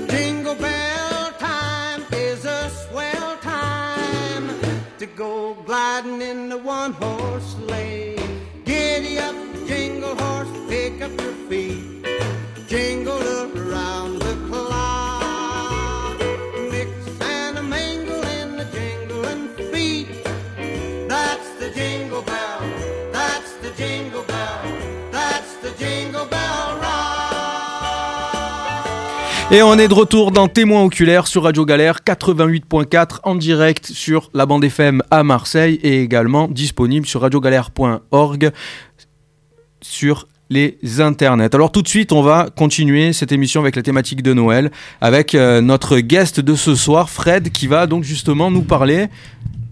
Alors voilà, euh, je à voulais. toi. Donc en fait, merci de, donc, de me recevoir d'abord. Euh, quand vous m'avez proposé de venir pour parler de films de Noël, mon premier réflexe a été bien évidemment de parler de, de Shane Black. Forcément, c'est quand même donc, donc, en fait l'auteur. Alors c'est pas vraiment Die Hard, c'est qu'en fait euh, Die Hard ça s'est inscrit en fait dans le cadre qu'avait mis en place Shane Black. Mais en fait Shane Black c'était donc l'auteur euh, derrière en fait l'arme fatale Oui. le, le- donc le euh, dernier euh, samaritain. Et il faut savoir qu'à l'époque euh, on vendait les films sur son nom de, de scénariste. Et c'est un type qui en gros a une obsession et tous ses films se passent à Noël. Que ça soit en fait ceux qu'il a écrits comme ceux qu'il a réalisés par la suite. Donc euh, par exemple Kiss Kiss Bang Bang euh, comme par exemple The Nice Guys et même le film qu'il a fait chez, chez Marvel quand il fait Iron Man 3 ça se passe durant la, la période de Noël Ouais. mais je me Et suis dit- Predator aussi? Predator, alors dans Predator, en fait, c'est pas lui qui l'écrit, euh, juste il est acteur dedans. Non, dans le Predator, The, celui qui l'a. euh, Euh, Je l'ai pas vu. Ah, tu l'as pas vu? Je l'ai pas vu. Moi, j'ai bien aimé, mais, bon. après, alors, c'est- je pense, euh, ouais, ouais, fait, je vais. Euh, et alors, est-ce que ça se passe à Noël Bah, je me rappelle plus. D'accord. Le film qui. ouais, D'accord. Euh, donc, je me suis dit que j'allais parler, vu que, en fait, je suis fan de, de films de genre. Ouais. Euh, j'allais vous, vous parler de Noël dans le cadre de films de genre, dans le cadre d'un film de genre d'un genre un petit peu particulier. Alors en gros le genre qu'est-ce que c'est? C'est donc en fait des films avec des codes. Des codes on peut jouer avec, on peut tourner autour, on peut les détourner, on peut les embrasser et en fait tout se fait autour de, de- de, ces codes. Le, le genre dont je vais vous parler c'est la comédie romantique. Comédie romantique qui est, un- qui est un genre vraiment particulier avec ses propres codes, dont le code numéro un qui est que on doit tomber amoureux des personnages qui, euh, qui sont les protagonistes de l'histoire. Mhm. Un film, une comédie romantique est réussi si on tombe amoureux de ces personnages. Mais je ne vais pas parler juste de ce genre-là. Je vais parler d'une niche au sein de ce genre-là. Évidemment, euh, dans chaque genre, il y a des, niches. On peut parler bien évidemment du film de fantôme japonais, euh, du film de, de cannibale italien et du film de zombie in- in- indonésien. Donc je vais vous parler de la comédie romantique anglaise. De la comédie romantique anglaise de Noël. C'est en, en- Ah. Ah oui. Voilà, donc C'est important. Et dans cette niche, Avec des zombies. voilà, et en fait, dans cette niche euh, super importante, enfin, euh, dans cette niche, euh, il y a euh, un, un auteur qui est le pape, qui est un peu l'équivalent de Dario Argento, ce qu'il est au Giallo. En fait, c'est un type qui s'appelle Richard Curtis, qui est né en 56, qui est le pape de la comédie rom- romantique anglaise et qui est l'homme derrière Quatre mariages et un enterrement, Ouais, Notting Hill, Bridget Jones. Euh, le cadre de la, de la comédie, euh, le cadre de la comédie romantique se prête particulièrement bien aux films de Noël parce qu'évidemment c'est une période où les, les sentiments sont exacerbés. Ouais. Et donc il y a bien sûr, beaucoup de films qui se, qui se déroulent ou qui se finissent à ce moment-là. On peut parler du final de Quand Harry ren- rencontre Sally. On peut parler du film The, The Holiday ou de Nuit Blanche à, à- à Seattle qui se déroule intégralement en- entre Noël et Jour de l'An. Et donc le film dont je vais vous parler aujourd'hui, c'est le film Somme de Ri- Richard Curtis, celui où il a tout mis. C'est salade, tomate, oignon, sauce blanche, harissa, double viande. Vas-y chef, vas-y envoie la sauce. C'est Love Actually. Love Actually, c'est le film somme de la comédie romantique anglaise. C'est un peu l'équivalent. Alors, pour prendre un autre cinéaste qui est né en Nouvelle-Zélande, parce qu'il se trouve que Richard Curtis, il est anglais, mais il est né en Nouvelle-Zélande, c'est un peu l'équivalent de, de, de- donc ce, ce qu'a été en fait King Kong pour euh, Peter Jackson. C'est le film où il met tout. C'est-à-dire que tu veux, tu veux des dinosaures, je t'en mets. Tu, tu veux des monstres géants, je te mets des monstres géants. Tu veux des insectes géants, je te les mets. Tu veux Une tribu de fous, tu une tribu de fous, je te mets tout. Eh ben là, c'est un petit peu pareil. Tu veux Grant, je te mets Grant. Tu veux de l'amour, je, je, je te mets de l'amour. Tu veux, tu veux tout, je le mets. Ah oui, le casting, il est 4 étoiles. Le hein. casting, il est, euh, donc il est assez dingue. Donc en fait, c'est quoi Love Actually? Tout d'abord, c'est un film choral dont en fait euh, Richard Curtis dit s'être inspiré de Magnolia. D'accord. C'est un film qui se déroule et qui commence en fait un mois avant Noël et qui finit à Noël. C'est pour ça que c'est la période durant laquelle on peut voir ce film. C'est pas très bien vu par la communauté de fans de le voir à, à une autre période. on appelle la période qui passe du 24 novembre au 24 décembre le mois Love Actually. C'est comme ça, t'as pas Ouais, le choix, tu, voilà, tu ne peux pas le voir avant. On a du, du savoir-vivre ou on n'en a pas? Et en fait, euh, Love Actually, c'est une série d'arcs narratifs qui se croisent avec différents personnages. C'est un, un genre de format en, en anthologie qui présente toutes les situations qui peuvent se présenter dans une comédie romantique. Il y a donc différentes tonalités à ces histoires. Euh, donc en fait, ça part de l'histoire dramatique. On peut parler du veuf joué par euh, Liam Neeson. Ouais. On peut parler de l'histoire de l'adultère avec le personnage de Alan euh, Rickman et sa femme Emma Thompson qui fait d'ailleurs une super prestation. Ouais. C'est-à-dire qu'à un moment donné, elle, Elle a est une superbe, scène d'émotion qui est complètement dingue, où en gros elle joue ça, mais alors euh, c'est une espèce de, de donc détresse euh, enfin, qui, enfin, qui se tait, c'est vraiment super. Euh, ça peut être super romantique. Il y a donc l'histoire avec le, le beau-fils de Liam Neeson, l'histoire entre Andrew Lincoln et, et Knightley. Keira Knightley, premier gros rôle. Ouais. Et, et en Ouais, fait, et en fait, quel rôle? Première apparition. Moi, quand j'ai vu cette fille à l'écran, je me suis dit, mais what the fuck? Mais qu'est-ce que c'est Qu'est-ce que c'est cette meuf? On voit qu'elle. Et c'est un film qui se permet des, donc, des espèces de détours un petit peu loufoques, euh, notamment l'arc avec Bill Nighy, euh, qui est le, le chanteur qui a promis de, de se mettre à poil, en gros, si son morceau était premier, et l'histoire donc de Colin, cette espèce d'affreux anglais euh, qui euh, qui arrive pas à toucher canette à- à- avec les meufs et qui décide du coup de partir en Amérique. C'est qui cet acteur il joue dans- Je ne sais pas. Ah, Je parce ne que je sa gueule, je- elle est connue, non? Je ne le connaissais pas. Voilà, C'est normal que tu pas. le connaisses pas, c'est un. C'est un. Un- comment ça s'appelle un, un Kingsman. incompétent C'est un Kingsman. Ah, c'est le Kingsman. Je peux pas le connaître. Donc en gros l'idée c'est un casting euh, XXL, tout ce qu'on peut trouver dans le cinéma anglais vous l'avez. Donc en fait Alan Rickman qui est euh, fantastique, Euh, donc donc en fait Liam Neeson, Bill Nighy et Emma Thompson, Laura Linley, Colin, Colin Firth, Martin Freeman dans un de ses premiers rôles aussi. Et l'espèce de personnage de Rowan Atkinson qui est, qui est un peu le Joker qui apparaît à certains moments. Euh, on peut aussi parler donc du personnage de Billy Bob de donc en fait Billy Bob Th- Thornton qui arrive ouais.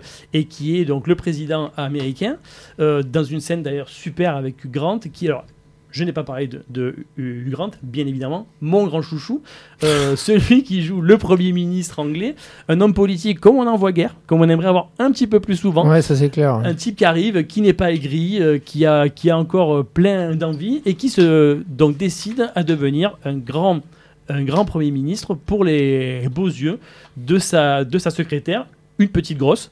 On peut le dire. D'ailleurs, il se moque derrière la fin. Martin McCutcheon. Quand il apporte, quand il apporte et qu'il lui dit, en fait, tu pèses une tonne, c'est quand même très drôle. Mais euh, quand il s'oppose au, premier, au président américain en lui parlant de ce qui est beau en Angleterre, c'est-à-dire l'Angleterre des Beatles, d'Harry Potter, du pied gauche de Beckham et, Et du même droit aussi. de son pied droit, ça reste un grand moment. Il pose les couilles. Il pose les couilles, papa. Bah, en, en plus que c'est une histoire de, de- presque d'agression sexuelle, enfin de harcèlement. Ah, clairement, Donc, clairement, euh, clairement. Ouais. Balance ton président. Ouais, ouais, voilà. Ouais, ouais, ouais. Balance ton Il, président. il pose ses l'air- couilles, il risque même un, un clash diplomatique en faisant Oui, ça. oui. Quoi. C'est... Non, non, c'est clair. Euh, on peut aussi parler de ce film. On a un attachement quand même particulier parce que c'est un film qui se déroule en partie à Marseille, euh, qui se rapproche de la célèbre communauté portugaise de Marseille et de donc du fameux restaurant portugais qui est le bar de la Marine. Euh, donc voilà, c'était euh, c'était c'est vrai que c'est assez sympa et bon du coup pour nous ça nous nous cathédrale de la Major, truc. la montée cathédrale des de la. Major. Ouais, ouais, papa. Euh, on peut parler de la scène culte, cultissime que je trouve euh, donc en fait déchirante sur le personnage de An- Andrew Lincoln qui vient faire sa, sa- donc déclaration d'amour à, à Keira Knightley avec les panneaux Ouais. où en gros c'est une scène qui est super réussie et puis c'est un c'est un arc narratif qui est super réussi il est très amoureux de cette nana mais mais, mais en gros c'est la femme de son meilleur ami et en fait elle pense qu'il la déteste parce qu'il l'ignore mais en fait en fait non il est fou la d'elle très, la très belle scène de quand il lui montre la vidéo et que tu lui montres la la vidéo Il y a vidéo de mariage décès, ouais, ouais. et qu'il a, il a filmé qu'elle, ouais. Et, euh, et ce qui est beau, c'est que c'est toutes des histoires romantiques qui vont se conclure le soir de Noël. C'est-à-dire que tout, le ça soir de Noël, tout, tout, tout il va. y a une forme va- d'apothéose Voilà, c'est ça. Ça monte, tout le monde. Il y a une montée vers Noël qui est. euh, la même montée, alors on l'a pas eu cette année, euh, mais euh, dans, dans nos vies, enfin moi ça marche euh, dans ma vie, c'est-à-dire que quand tu y es trois semaines avant Noël, et ben tu cours après Noël jusqu'au grand jour, et euh, Ah ouais. c'est ce qui se passe dans toutes ces histoires d'amour. ouais. c'est un film, c'est vrai, qui te fait vraiment ressentir cette, période de l'avant. Cette période où, en gros, tu sens que ça monte, tu sens que ça monte, et en fait, tu arrives à cette espèce d'apothéose. Moi, je trouve que la scène, ben, justement, à Marseille, avec, euh, avec Colin Firth, qui, qui, qui- qui marche dans Marseille, su- suivi par toute la famille, euh, Ouais. c'est en fait à la fois très très drôle, et puis c'est c'est en, en même temps très très touchant. En fait, c'est un film, je crois que c'est le film romantique de Noël ultime. Oui. C'est-à-dire qu'en fait, euh, c'est un film qui est drôle, qui est, qui est émouvant, dans lequel on sent les, euh, l'obsession pour euh, Curtis aussi de la, la musique pop, parce que c'est donc, euh, il remet en avant, il faut savoir qu'il remet en avant le, le morceau de Maria Carey, m- donc il y avait de morceaux qui n'avaient pas été quoi, un gros, Christmas, succès. euh, Ouais, ouais, ouais. ouais. Ouais, c'est un peu le film qui All en I est- Want for C'est le film Christmas. qui le is remet You. en, avant, oui, vas-y. Ouais, non, juste que le. C'est vrai que musicalement, il est coincé dans une époque quand même. C'est-à-dire que musicalement, c'est de la pop anglaise du début des années 2000. Et euh, c'est très marqué, moi je trouve que quand Ah ouais, je l'ai ça, vu- ça- c'est un côté daté. Non, Alors, que non, tu veux pas dire. daté. Je veux pas dire daté. Je veux dire que tu reconnais cette musique, euh, la musique de genre les dernières années de- du succès de Britney Spears, quoi. Je sais pas si tu, je ne suis tu pas vois. complètement d'accord avec euh, ce que tu dis parce qu'en fait le, le truc c'est qu'en fait c'est c'est euh, un comment dire un élément qu'on voit et, et qui revient souvent je trouve dans le cinéma de Curtis c'est qu'en fait c'est un type qui est obsédé par la, la musique, euh, comment dire, en fait, par la musique anglaise pop des années euh, 60, 70, 80, Mm. 90. Et euh, ça reviendra, ça, c'est un élément qui va revenir après dans sa carrière. Et là, pour le coup, en fait, il met en, en- en avant le morceau, euh, c'était en fait euh, qui avait été repris par Wet Wet Wet, qui, qui, qui était à la base un morceau Pardon. des, des- le morceau des Trogs euh, qui était euh, c'était en fait Love is All Around. All Around You, ouais. Voilà. Love is All Around You. Euh, t'as le morceau donc de Carey et puis t'as le donc donc en fait le moment dans l'église où il, il joue All You Need Is Love. Oui. Donc en fait tu retrouves alors c'est vrai que c'est un petit peu voilà c'est euh, Non, non, euh, je, je pensais à, à un autre moment du film, mais pour moi, c'est un film qui, pour moi, est justement une sorte de, de comédie musicale. C'est-à-dire que c'est une comédie musicale. Alors, les personnages ne chantent pas, mais il y a tellement de sentiments qu'on c'est comme si ils chantaient. Et le final, sur la pièce de théâtre, euh, des, des gamins là, qui jouent Ah la oui. crèche habillée en homard, Oui. euh, pour moi, c'est le, le final typique Il y avait de plusieurs la, homards. de la c'est le final typique de la comédie musicale. C'est à dire que dans la comédie musicale à la fin tout le monde se retrouve sur scène on sait pas pourquoi. D'un coup ça n'a plus de sens. Les gens Ah se oui. retrouvent font la dernière danse tous ensemble et tout le monde applaudit. Et en fait ça finit. C'est à dire que ce final où tous ces personnages qui n'étaient pas liés entre eux se retrouvent tous à venir à cette fête de l'école. Donc tous leurs gamins sont tous dans la même école. D'un coup ils sont tous là et euh, il y a une espèce de moment de joie, de- d'émotion, de fraternité où tout le monde est ensemble. Euh, je sais pas si vous vous rappelez, à la fin du film de Eastwood, euh, comment ça s'appelait euh, Jersey Boy. Oui, Jersey le, Boy. le générique Ouais, de ouais. fin, tous Ouais. les personnages viennent et dansent. Ouais, c'est vrai. Et parce que Jersey Boy, un c'est une comédie ça, ouais. musicale. euh, angla- euh, D'ailleurs anglaise, je crois que Jersey Boy, c'est- Ouais. c'était Oui, oui, un groupe anglais, ouais.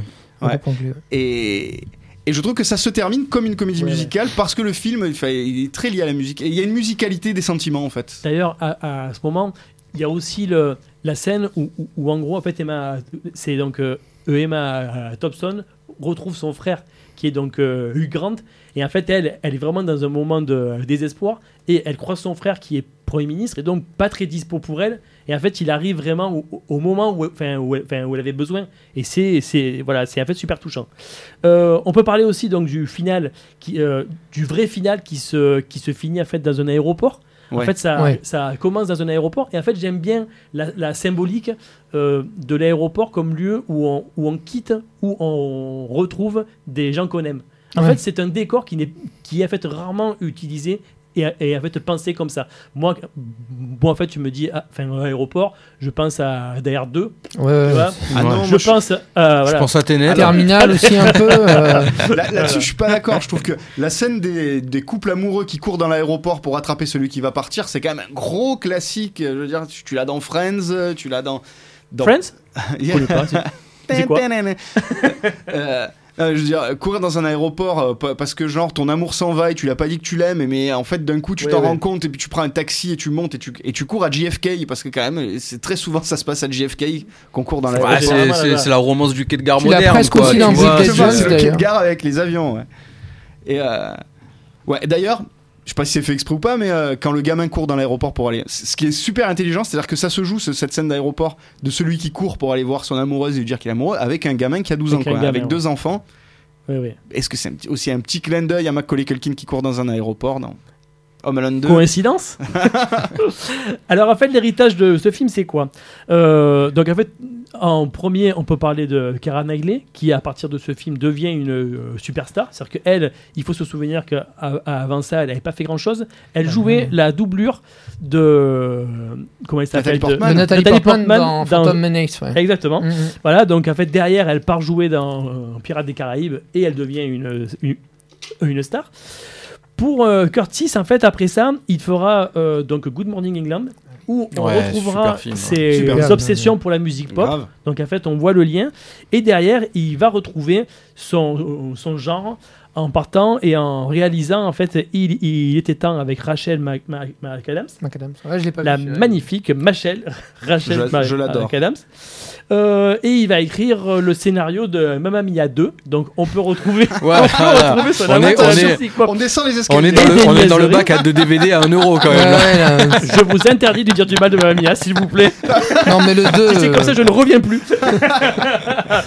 le 2, c'est le meilleur. C'est le meilleur de la saga. S'il vous plaît, je ne vous Arrête, permets arrête. pas. Et, euh, et en fait, c'est lui qui, qui écrira le scénario de Yesterday. Donc, encore une fois, cette histoire, en fait. Très beau film. J'espère que il j'en tape. refera une émission sur Danny Boyle parce qu'Yesterday est un film magnifique. Euh, voilà, un film d'amour dans un cadre, euh, dans un cadre de musique pop. Euh, juste, en fait, si on peut parler de films qui, euh, qui sont un peu, on va dire, des films dérivés de, de, de ce film-là, si vous avez aimé Love Actually, alors déjà, si vous, si vous n'avez pas aimé Love Actually, c'est que vous n'avez pas de cœur. Revoyez-le. C'est Voilà, très c'est simple, clair. c'est que vous n'avez pas assez vu.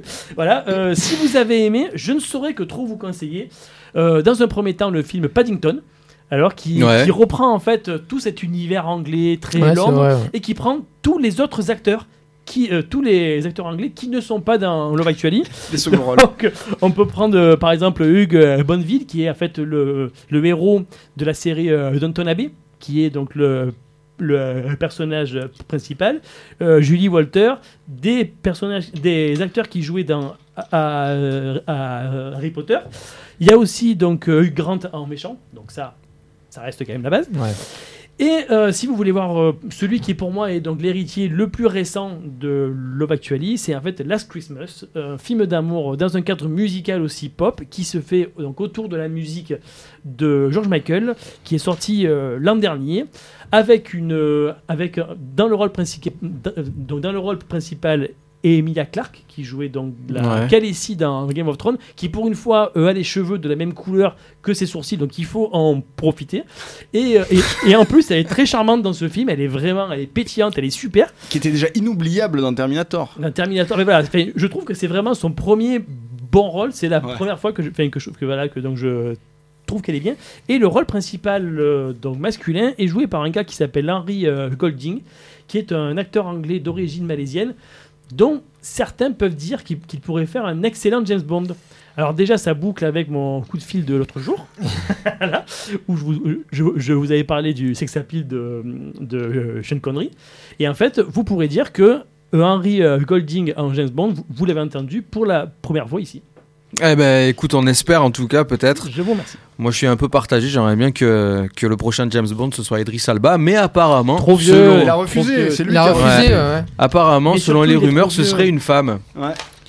Surtout, il est trop vieux, Ouais, je crois. mais j'adore Idri- Alors, j'adore Idris Alba. Je crois que cette histoire de femme, c'est Blan- C'est. Blanche Gardin. C'est ce une embrouille. Ce sera Blanche Gardin. C'est qu'en fait, je crois que dans le prochain film, c'est une, c'est une femme qui aura repris le rôle de 007 pendant que lui sera. Oui, à oui, ça c'est dans le. Ouais, ouais. Que je Ouais. crois pas que la suite pas- de la saga se Non, fera- non, elle, est là très peu de James temps, Bond, elle dit dans l'histoire. dans Mais le prochain James Bond, c'est Noël ne meurt jamais, je crois.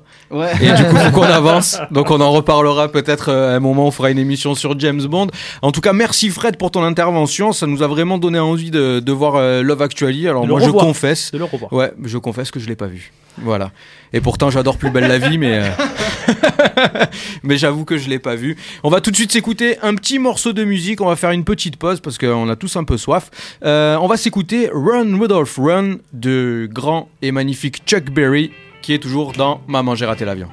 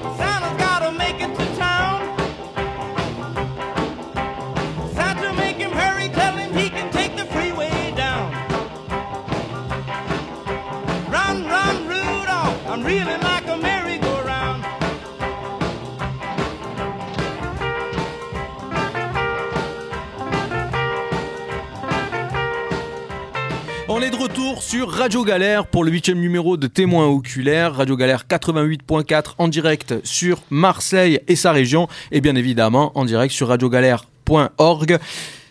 On va tout de suite enchaîner avec notre thématique donc qui est sur euh, le, euh, la tradition de Noël au cinéma, dans le cinéma français, le cinéma européen et plus largement le cinéma euh, américain. Et tout de suite, on va aller sur une proposition de Guilain qui est sur un top 5 Alors, de films pour les enfants. Voilà, top 5 de films de Noël.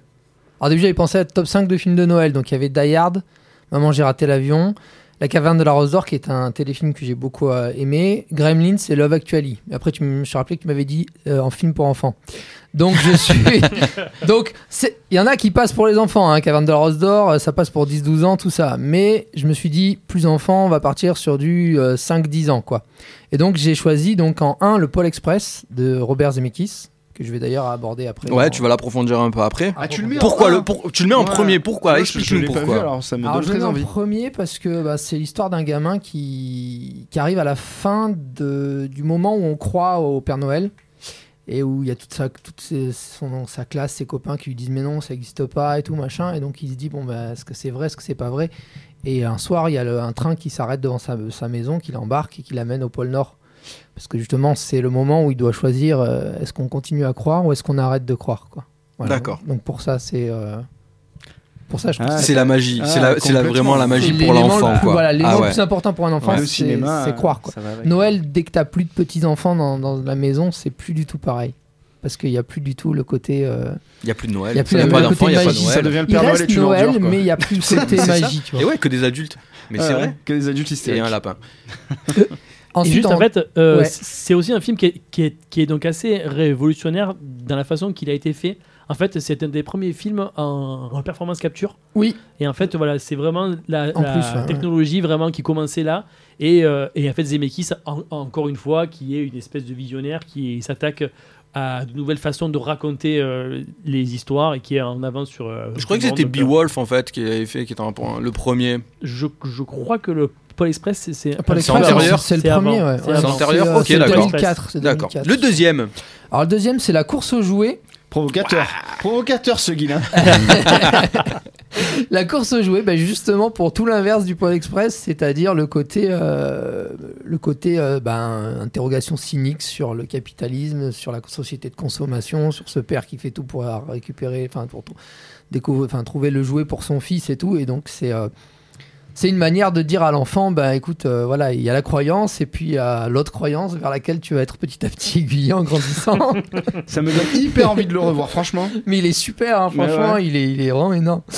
En 3, j'ai pris l'étrange Noël de Monsieur Jack Ouais. de euh, Henri Selick sur un scénario de Tim Burton bah, parce que euh, là on est dans le Noël euh, perverti donc c'est déjà un peu plus grand je pense qu'à 5 ans Alors là, euh, on est vraiment déjà. des- alors, alors, C'est ça qui est intéressant aussi, c'est qu'on est déjà dans deux trames en fait de fêtes très importantes, en tout cas aux États-Unis. C'est-à-dire que il y a une, c'est pas une revanche à prendre, mais on passe de la fête d'Halloween à la fête de Noël. c'est ça en plus ouais. Donc il y a déjà quelque chose qui est de l'ordre de la destination, en tout cas de la fête pour les enfants. Alors, bon, on va pas refaire que Halloween. Jack mais, euh, fait tout le temps Halloween euh, et puis un jour il découvre Noël et il se dit mais je vais capturer le le San- Sandy Claus je crois qu'il appelle genre le Perce Oreille Ouais, c'est ça. et euh, je vais m- je vais m'instituer à sa place et c'est moi qui vais faire Noël et c'est un carnage évidemment et euh, bah, en 4 j'ai choisi Maman j'ai raté l'avion hein, bien sûr sans, sans surprise Et pourquoi, maman, j'ai raté l'avion? Alors Maman j'ai raté l'avion c'est parce que justement il est à la fois dans la croyance Euh, dans le côté un peu euh, aussi euh, course euh, consumérisme, parce que ben, quand il se retrouve tout seul dans la maison, il va faire n'importe quoi, tout ce qui est permis. Il va, il va commander des pizzas, il va manger des glaces, il va se coucher à pas d'heure, il va regarder les trucs coquins de son, de son grand frère. Enfin, il va être complètement dans le. On va dire justement dans, dans, dans le- l'envie du. dans, dans l'anticonformisme, quoi, total, quoi. Et, euh, et en même temps, c'est un moment où tu grandis beaucoup parce que, comme je disais tout à l'heure, dans Maman, j'ai raté l'avion, à chaque moment, tu as peur pour lui, tu as peur qu'il finisse euh, écartelé euh, contre le mur. Il y a vraiment, une- même si tu sais que au fond, ben, il va pas, il va, il va lui rien lui arriver, il y a, je trouve, chez, chez, dans l'écriture de Hughes et dans la réalisation de Columbus, cette espèce de, de, de peur immanente de, de, Ouais. de la mort. Quoi. Enfin, Il y a Daniel. une espèce de terreur primale. Ouais, ouais, terreur primale. C'est-à-dire l'enfant qui est seul Le et à qui peut arriver le- tous les voilà. dangers parce que c'est euh, finalement ça reste un gamin qui est tout seul chez lui. euh. Il est seul chez lui face même- euh, à même, deux euh, les, croque-mitaines. les casseurs flotteurs qui sont, qui sont Ouais, sur ouais. son dos. Mais même trois si tu comptes le, le, le vieillard avec la, Ouais, la ouais. pelle, quoi. Parce que quand même, là, c'est quand même le croque-mitaine pour le coup. Allez, le cinquième film. Et le cinquième, bah, du coup, comme je disais, c'est un téléfilm. C'est La caverne de la Rose d'Or de Lamberto de Bava, Qui est le, le fils de Mario de Bava. Et euh, La caverne de la Rose d'Or, en fait, ce qui est très fort, c'est que c'est la première fois, euh, quand j'étais petit, que j'ai découvert une, héroïne féminine dans un téléfilm, et féministe surtout, puisque dans l'histoire, euh, le père veut avoir un enfant, qui est un homme, donc un garçon pour pouvoir hériter du trône. Mais il se trouve euh, que c'est une femme et quand il veut, euh, enfin, au début il veut la sacrifier donc en mode un peu, euh, comment il s'appelle, euh, Moïse quoi. Enfin, il veut, il veut trancher. Ouais. Et en fait, euh, il s'avère qu'il y a une fée qui l'en empêche et du coup il l'élève dans une tour en mode bon bah t'es es une femme, t'es moins que rien machin, tu vas pas, tu vas pas arriver au, au trône. Et elle, elle, inconsciemment, elle, elle ré- ré- réalise le rêve de son père puisqu'elle elle se grandit comme un homme, c'est-à-dire en se battant à l'épée, en cassant les poupées de ses C'est en- une animation ou Et euh, non, c'est un, non, non, c'est un, un film. téléfilm avec des, beaucoup de marionnettes, beaucoup de. Alors, je sais pas si c'est Jim Henson, je pense pas que ce soit Jim Henson qui a travaillé dessus, mais euh, il y a énormément de, de- de marionnettes, il y a beaucoup d'animisme, donc des, des- des plantes qui prennent vie, des, des poissons qui prennent vie, comme ça sous forme d'animatronique et tout. Et euh, il y a 5 ou, cinq ou, ouais, cinq ou 6 téléfilms, et ça revient tout le temps à Noël. Alors, c'est pas Noël proprement parlé. Mais ça recèle toute la, la magie et toutes les valeurs de, de Noël, l'entraide, l'amitié, euh, tout ça, quoi. La croyance aussi, bien évidemment. Super. Alors, récapitule le- le- ta liste Alors- des cinq films. 1. Le Pôle Express. 2. La course aux jouets. 3. L'étrange Noël de Monsieur Jack. 4. Maman, j'ai raté l'avion. Et 5. Donc le- la série de téléfilms La caverne de la Rose d'Or. Ah bah, écoutez, c'est super. Si vous avez besoin d'idées cadeaux pour, euh, pour Noël si vous savez pas comment occuper les enfants pendant que vous allez chercher les, cap- les paquets dans le coffre de la voiture, eh ben, Et, voilà, prenez les films de la liste de et, Guilin. euh, évitez euh, les achats sur internet qui tuent le petit commerce. Je allez plutôt dans les magasins pour les voler. Mais quel escroc Mais quelle indignité Quelle indignité. Alors, on va s'écouter tout de suite un euh, morceau de musique parce que c'est Noël, parce qu'on est généreux, parce qu'on a plein de cadeaux. Et c'est encore Maman, j'ai raté l'avion. C'est Rock Around the euh, Christmas Tree. Et ouais, excusez-moi pour mon accent euh, américain. Et on se retrouve dans deux minutes et on continue après. À tout de suite.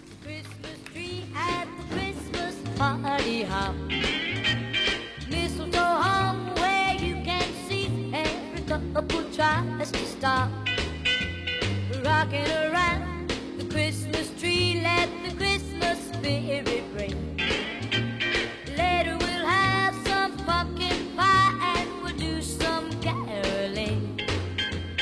You will get a sentimental feeling when you hear voices singing, let's be jolly, with boughs of holly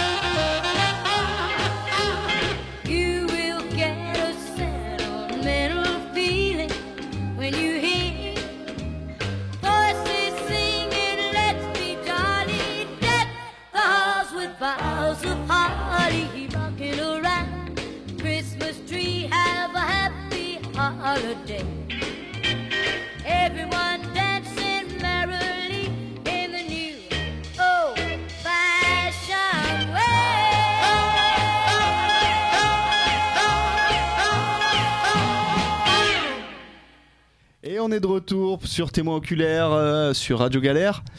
On va écouter maintenant euh, notre ami Guilain Oui.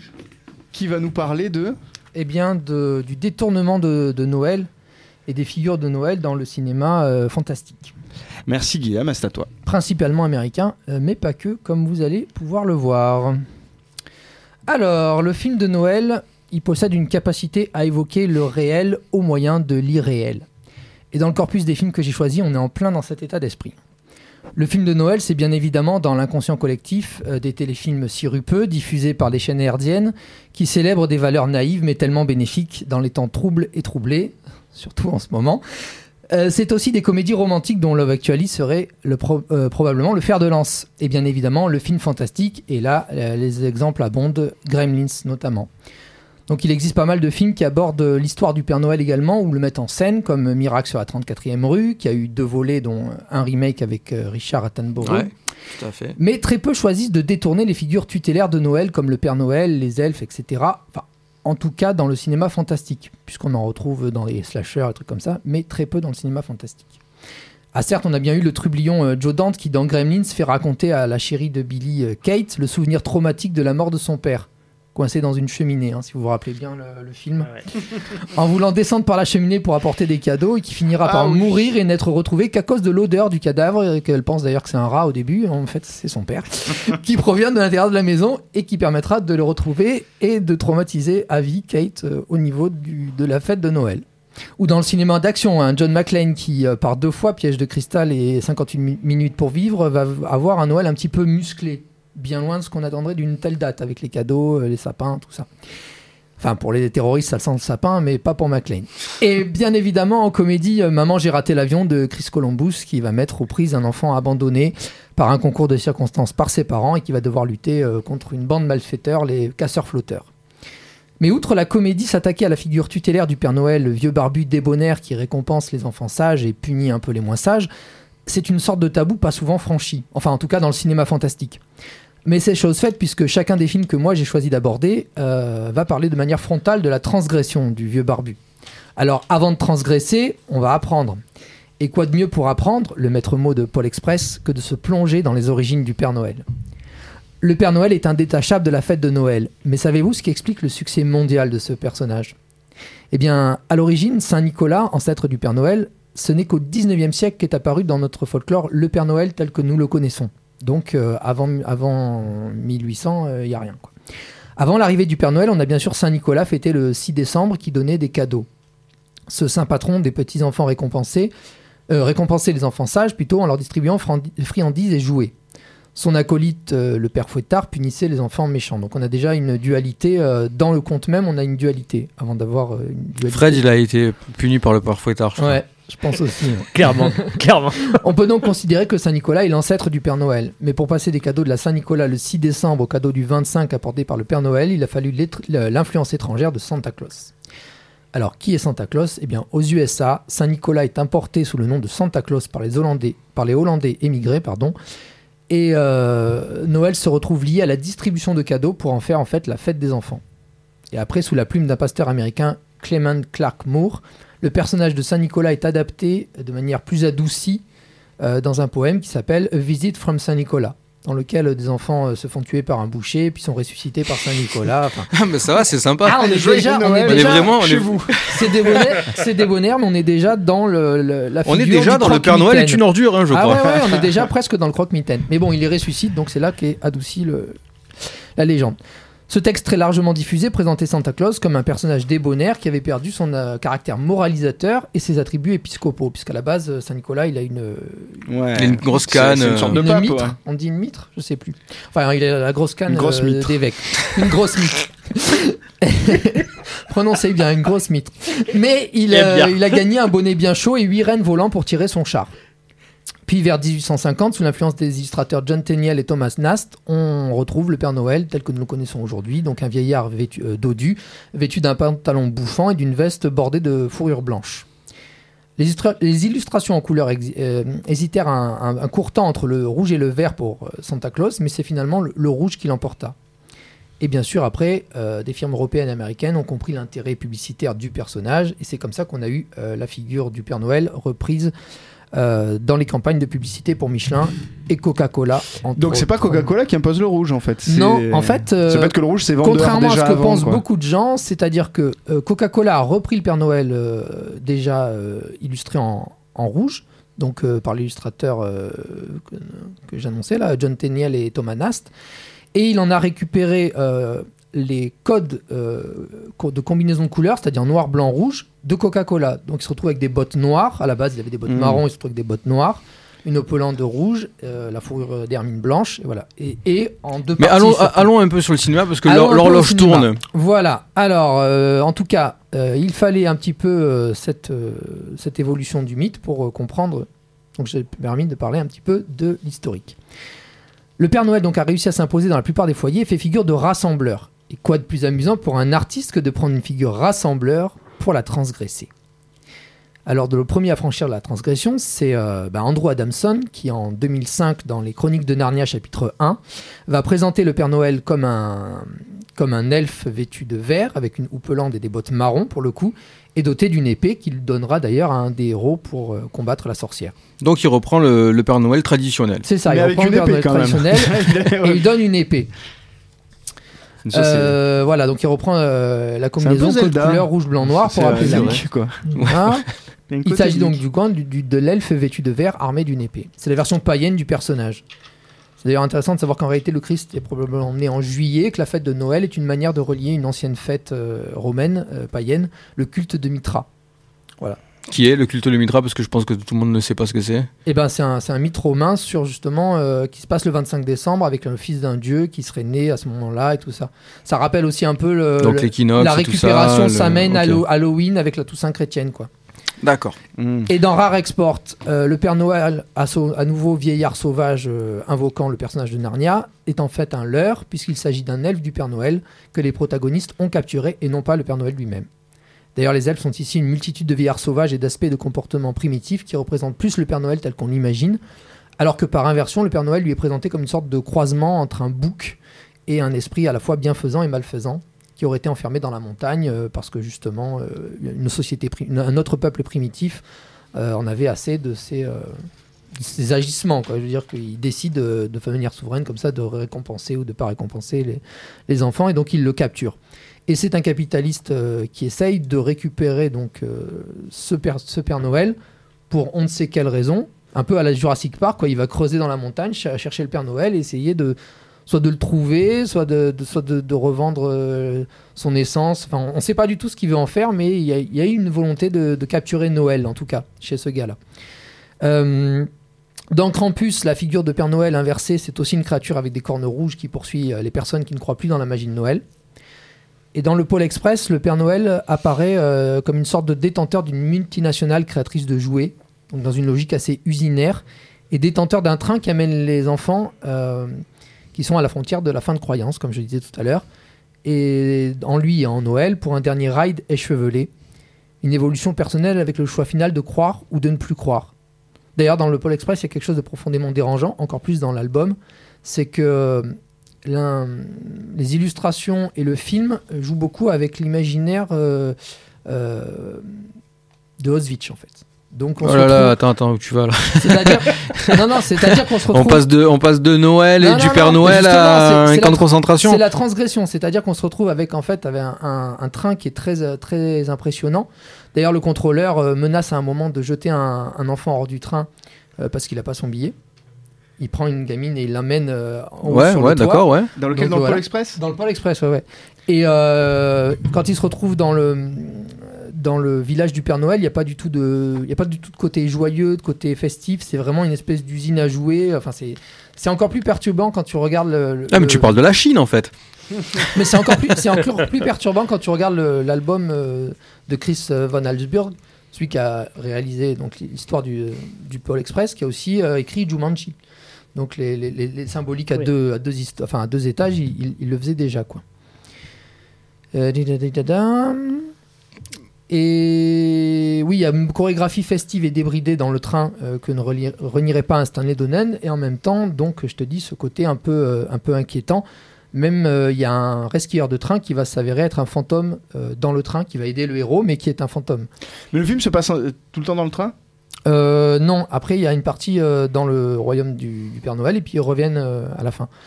Et de fantôme, il est aussi question dans euh, euh, comment il s'appelle l'autre film de, de Zemeckis euh, sur Noël qui est euh, Le drôle de Noël de Monsieur Scrooge. Ouais. Et dans ce film-là, donc par la performance capture, le principe de performance capture, il fait jouer, comme il faisait jouer d'ailleurs dans le Pôle Express euh, à Jim Carrey, euh, à, à Tom Hanks, pardon, plusieurs personnages qui sont censés représenter le personnage Tout à fait, ouais, ouais. le petit garçon, le père, euh, le père Noël d'ailleurs, euh, le contrôleur du train et le rescueur. Et dans Christmas Carol, on a pareil, c'est-à-dire qu'on a euh, Jim Carrey qui joue tous les, tous les fantômes. Et donc c'est une manière de, de rappeler la, la personnification de l'esprit euh, d'Ebenezer. C'est-à-dire qu'il va jouer les, les fantômes passés, c'est une lumière comme, comme lumière dans euh, la, la conscience de, de Bête dans La Belle et la Bête.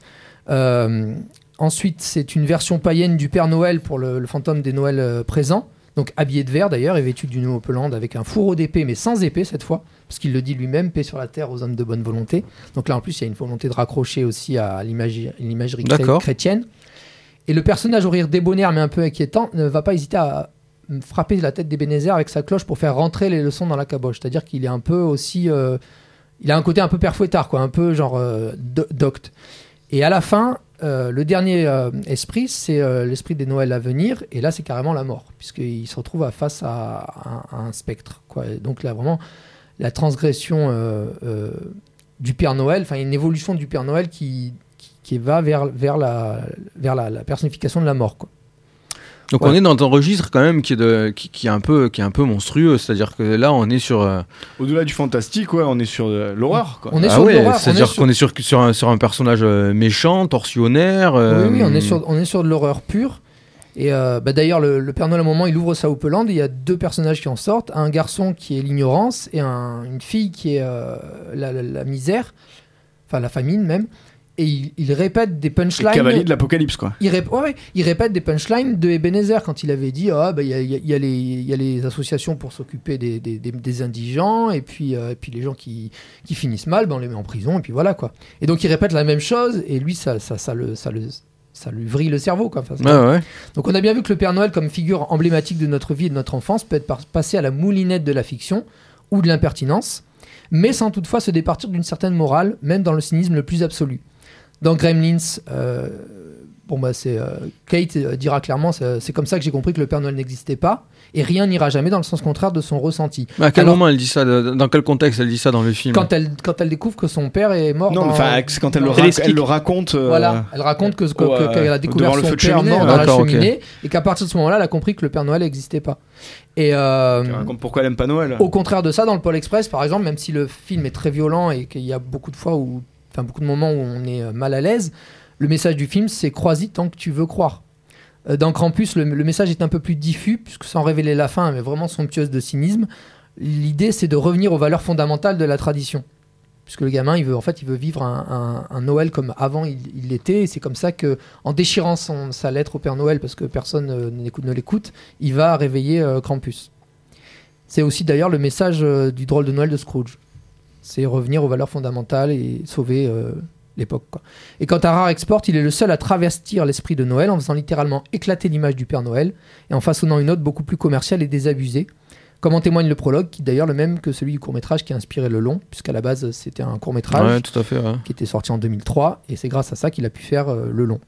D'ailleurs, Jamar- Jamali- Jalmari pardon, Elander serait-il quelque part le nouveau Joe Dante, le nouveau sale gosse transgresseur du mythe, puisque il a réalisé un film d'action qui s'appelle Big Games avec Samuel L. Jackson, dans lequel euh, le président et un enfant vont combattre euh, des terroristes, donc en dynamitant les codes du film d'action. Je sais pas, moi je l'ai pas vu personnellement, mais on m'en a parlé vraiment en pas- bien. pas au courant. ouais. On m'en a vraiment parlé en bien, et donc je pense que Almari Elander est peut-être le nouveau Joe Dante, donc le nouveau transgresseur des mythes. Ça, ça fait lourd à porter sur les épaules. Le nouveau Joe Dante, euh, Ah ouais. Tranquille. c'est pas facile. Finlandais. Non, c'est pas un film finlandais. C'était. Oui, oui, finlandais. C'est Ouais. finlandais, hein, c'est Ah, ça. Rare hein. Export, il est finlandais, ouais, ouais, tout D'accord. Et euh, donc sur le cinéma fantastique euh, et cette image en fait qu'on distribue du Père Noël qui est quelque part en fait un espèce de bah, comme je le disais un peu en, en- en introduction de l'émission un Bah, ogre comme un croque-mitaine. un- oui. un Mais parce que cette, croque-mitaine, un cette tueur volonté, d'enfants, quoi. elle- cette volonté d'avoir un personnage positif et d'en faire quelque chose de, bah, c'est- ça tient à l'enfance, quoi. Bah, euh, dans l'idée de l'ogre, il y a quand même tous ces enfants qui pleurent quand on les fout sur les genoux du Père Noël pour la photo, quoi. oui, bah oui, c'est- oui, ah oui, tout à fait. Parce que c'est vrai qu'il a un truc en tout cas pour Bah, les enfants qui est pas du tout ça, rassurant euh, Alors moi quand j'étais gosse par exemple j'avais un livre c'était bon, ouais, une BD on va dire qui s'appelait Sacré Père Noël. Je sais pas si vous avez connu ça. Non. Et euh, c'était le Père Noël dans sa vie quotidienne. Donc c'est-à-dire qu'il allait faire la distribution des cadeaux. Il recevait lui-même des cadeaux et on le voyait euh, faire la cuisine, aller aux toilettes, des trucs comme ça. Et c'est quelque chose en fait qui a quelque part un peu euh, travaillé mon imagination par rapport à l'image que je me faisais moi-même en fait enfant du Père Noël. Et c'est-à-dire que dans mes souvenirs, quand je pensais, en tout cas, que le Père Noël existait, pour moi, c'était le personnage de, euh, du livre que j'avais. C'était, Ouais. c'était ce mec-là qui, ben, il mettait des, des grosses lunettes comme ça de motard. euh, Ah, mais il oui, prenait son si, traîneau. je- ouais, je m'en et il rappelle partait, et puis il était déçu parce qu'on lui offrait euh, des, des- encore une nouvelle paire de chaussettes, euh, une cravate euh, immonde, C'est vrai, des trucs comme ça. images, ouais, ouais, j'ai des images Et, de la euh, moto et des lunettes. euh, et qui, qui- qui distribuait ça. Alors, on peut peut-être, il nous reste quand, quand même euh, quelques minutes. Par exemple, toi, Guilain, on va commencer par toi. Euh, toi, Noël, qu'est-ce que ça t'évoquait dans ton enfance et, et encore aujourd'hui Ah bah moi Noël bah déjà euh, c'est euh, la grande empifration. Ah. c'est un terme que j'ai inventé quand j'étais petit euh, qui était assez servait à définir bah, bien ce que ça définit quoi.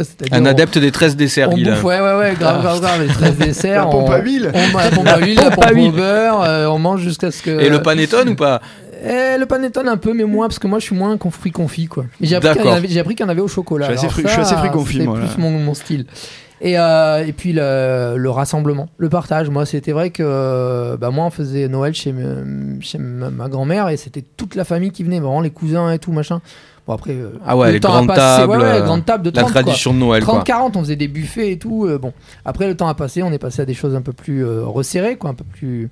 Mais il y a quand même toujours cette idée de, de partage et de... La valeur familiale En fait, moi, c'est euh, dans- absolue dans de, les cadeaux, de ce que Noël. j'aime, bon, j'aime en recevoir, mais ce que j'aime, c'est voir si le cadeau que j'ai trouvé euh, a plu, tu vois. Enfin, d'arriver à voir si j'ai réussi à percer les arcanes de ce que la personne aurait désiré avoir. Dans ma famille, on est un peu comme ça, qu'on est, on est très, on est très soudés, donc du coup, on a euh, souvent une, comme un sixième sens. Moi, chaque fois que je sais que j'ai des cadeaux surprises, eh ben, bien souvent, je suis surpris en me disant, en bien, en me disant, waouh. Allez, on fait, un, on fait un tour de table rapide. Fred, toi, pour Noël, Noël c'était c'était quoi pour toi? Alors Noël, c'était, euh, c'était, je trouve qu'il y a un rapport qui est assez paradoxal.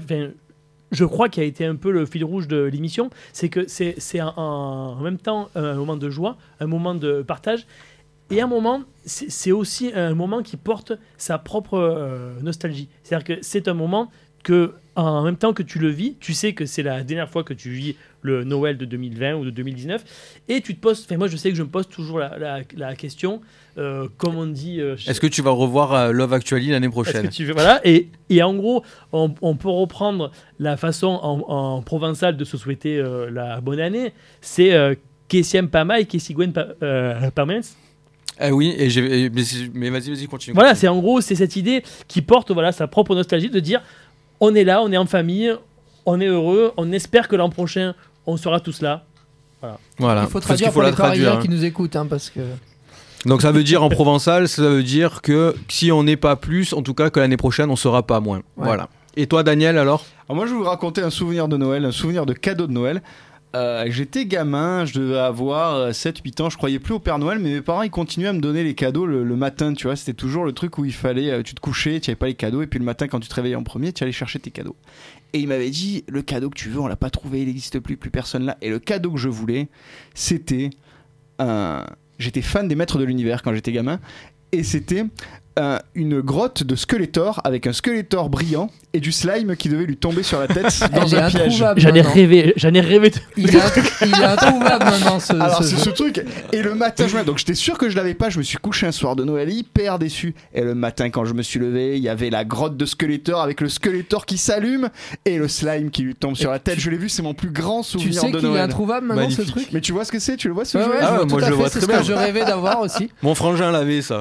Moi j'avais eu Musclor avec le chien, enfin avec le. Ah. euh, Bon allez Et les gars, on va pas partir sur les. Voilà. Et le tigre vert bien évidemment. la grotte. Bon. Et par le pouvoir du crâne ancestral. Qu'on m'apporte la force toute puissante. Messieurs, merci beaucoup. Frédéric, merci d'être, euh, d'avoir participé à notre émission ce soir. Merci beaucoup. Daniel, merci. Guilain, merci aussi. Un grand merci aussi à Mathieu, aux Merci, antennes de, Mathieu. de Radio Galère qui nous ont encore accueillis pour, euh, pour cette dernière émission de l'année 2020. N'oubliez pas que les émissions sont toutes disponibles en podcast et euh, vous pouvez avoir toutes les infos sur la page Facebook témoinoculaire.fm. Euh, N'hésitez pas à vous abonner à la page. On fait pas mal de trucs de publications, on fait des blagues, on fait des trucs assez sympas. Et puis, euh, nous, on sera ravis de vous retrouver euh, dans le courant du mois de janvier de l'année 2021, masqué ou pas, on sait pas. Avec les cinémas ouverts, on l'espère, Ouais, on et des nouvelles ouais, sorties de films. Ouais. films. En tout cas, qu'on réouvre un peu les cinémas. Merci à tous. On vous souhaite tous de passer de très très bonnes fêtes de fin d'année. Bonne joyeux Noël à vous, messieurs. Merci. Peut-être que l'année prochaine, on aura une, une voix féminine avec nous à l'antenne. Ce serait une bonne chose. Et puis, euh, et puis merci Radio Galère. Et puis merci à tous. Et euh, merci mon giton pour ton téton.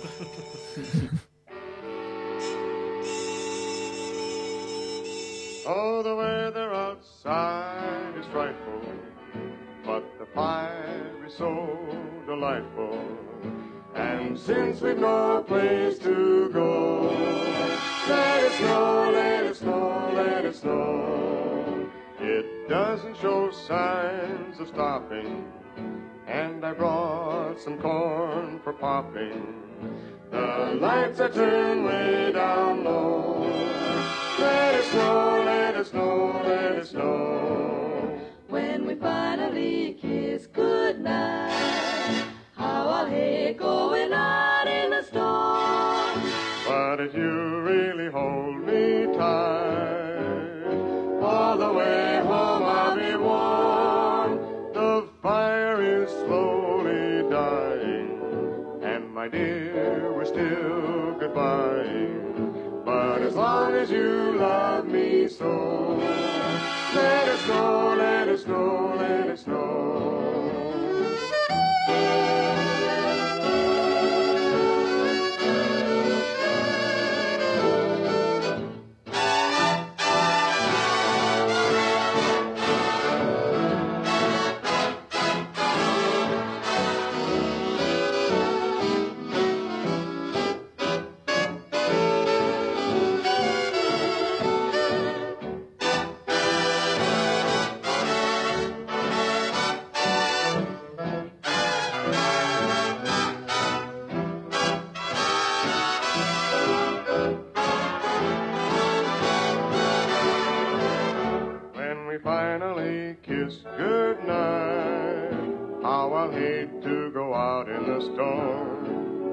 But if you really hold me tight, all the way home I'll be warm. The fire is slowly dying, and my dear, we're still goodbye. But as long as you love me so, let it snow. Let it snow, let it snow,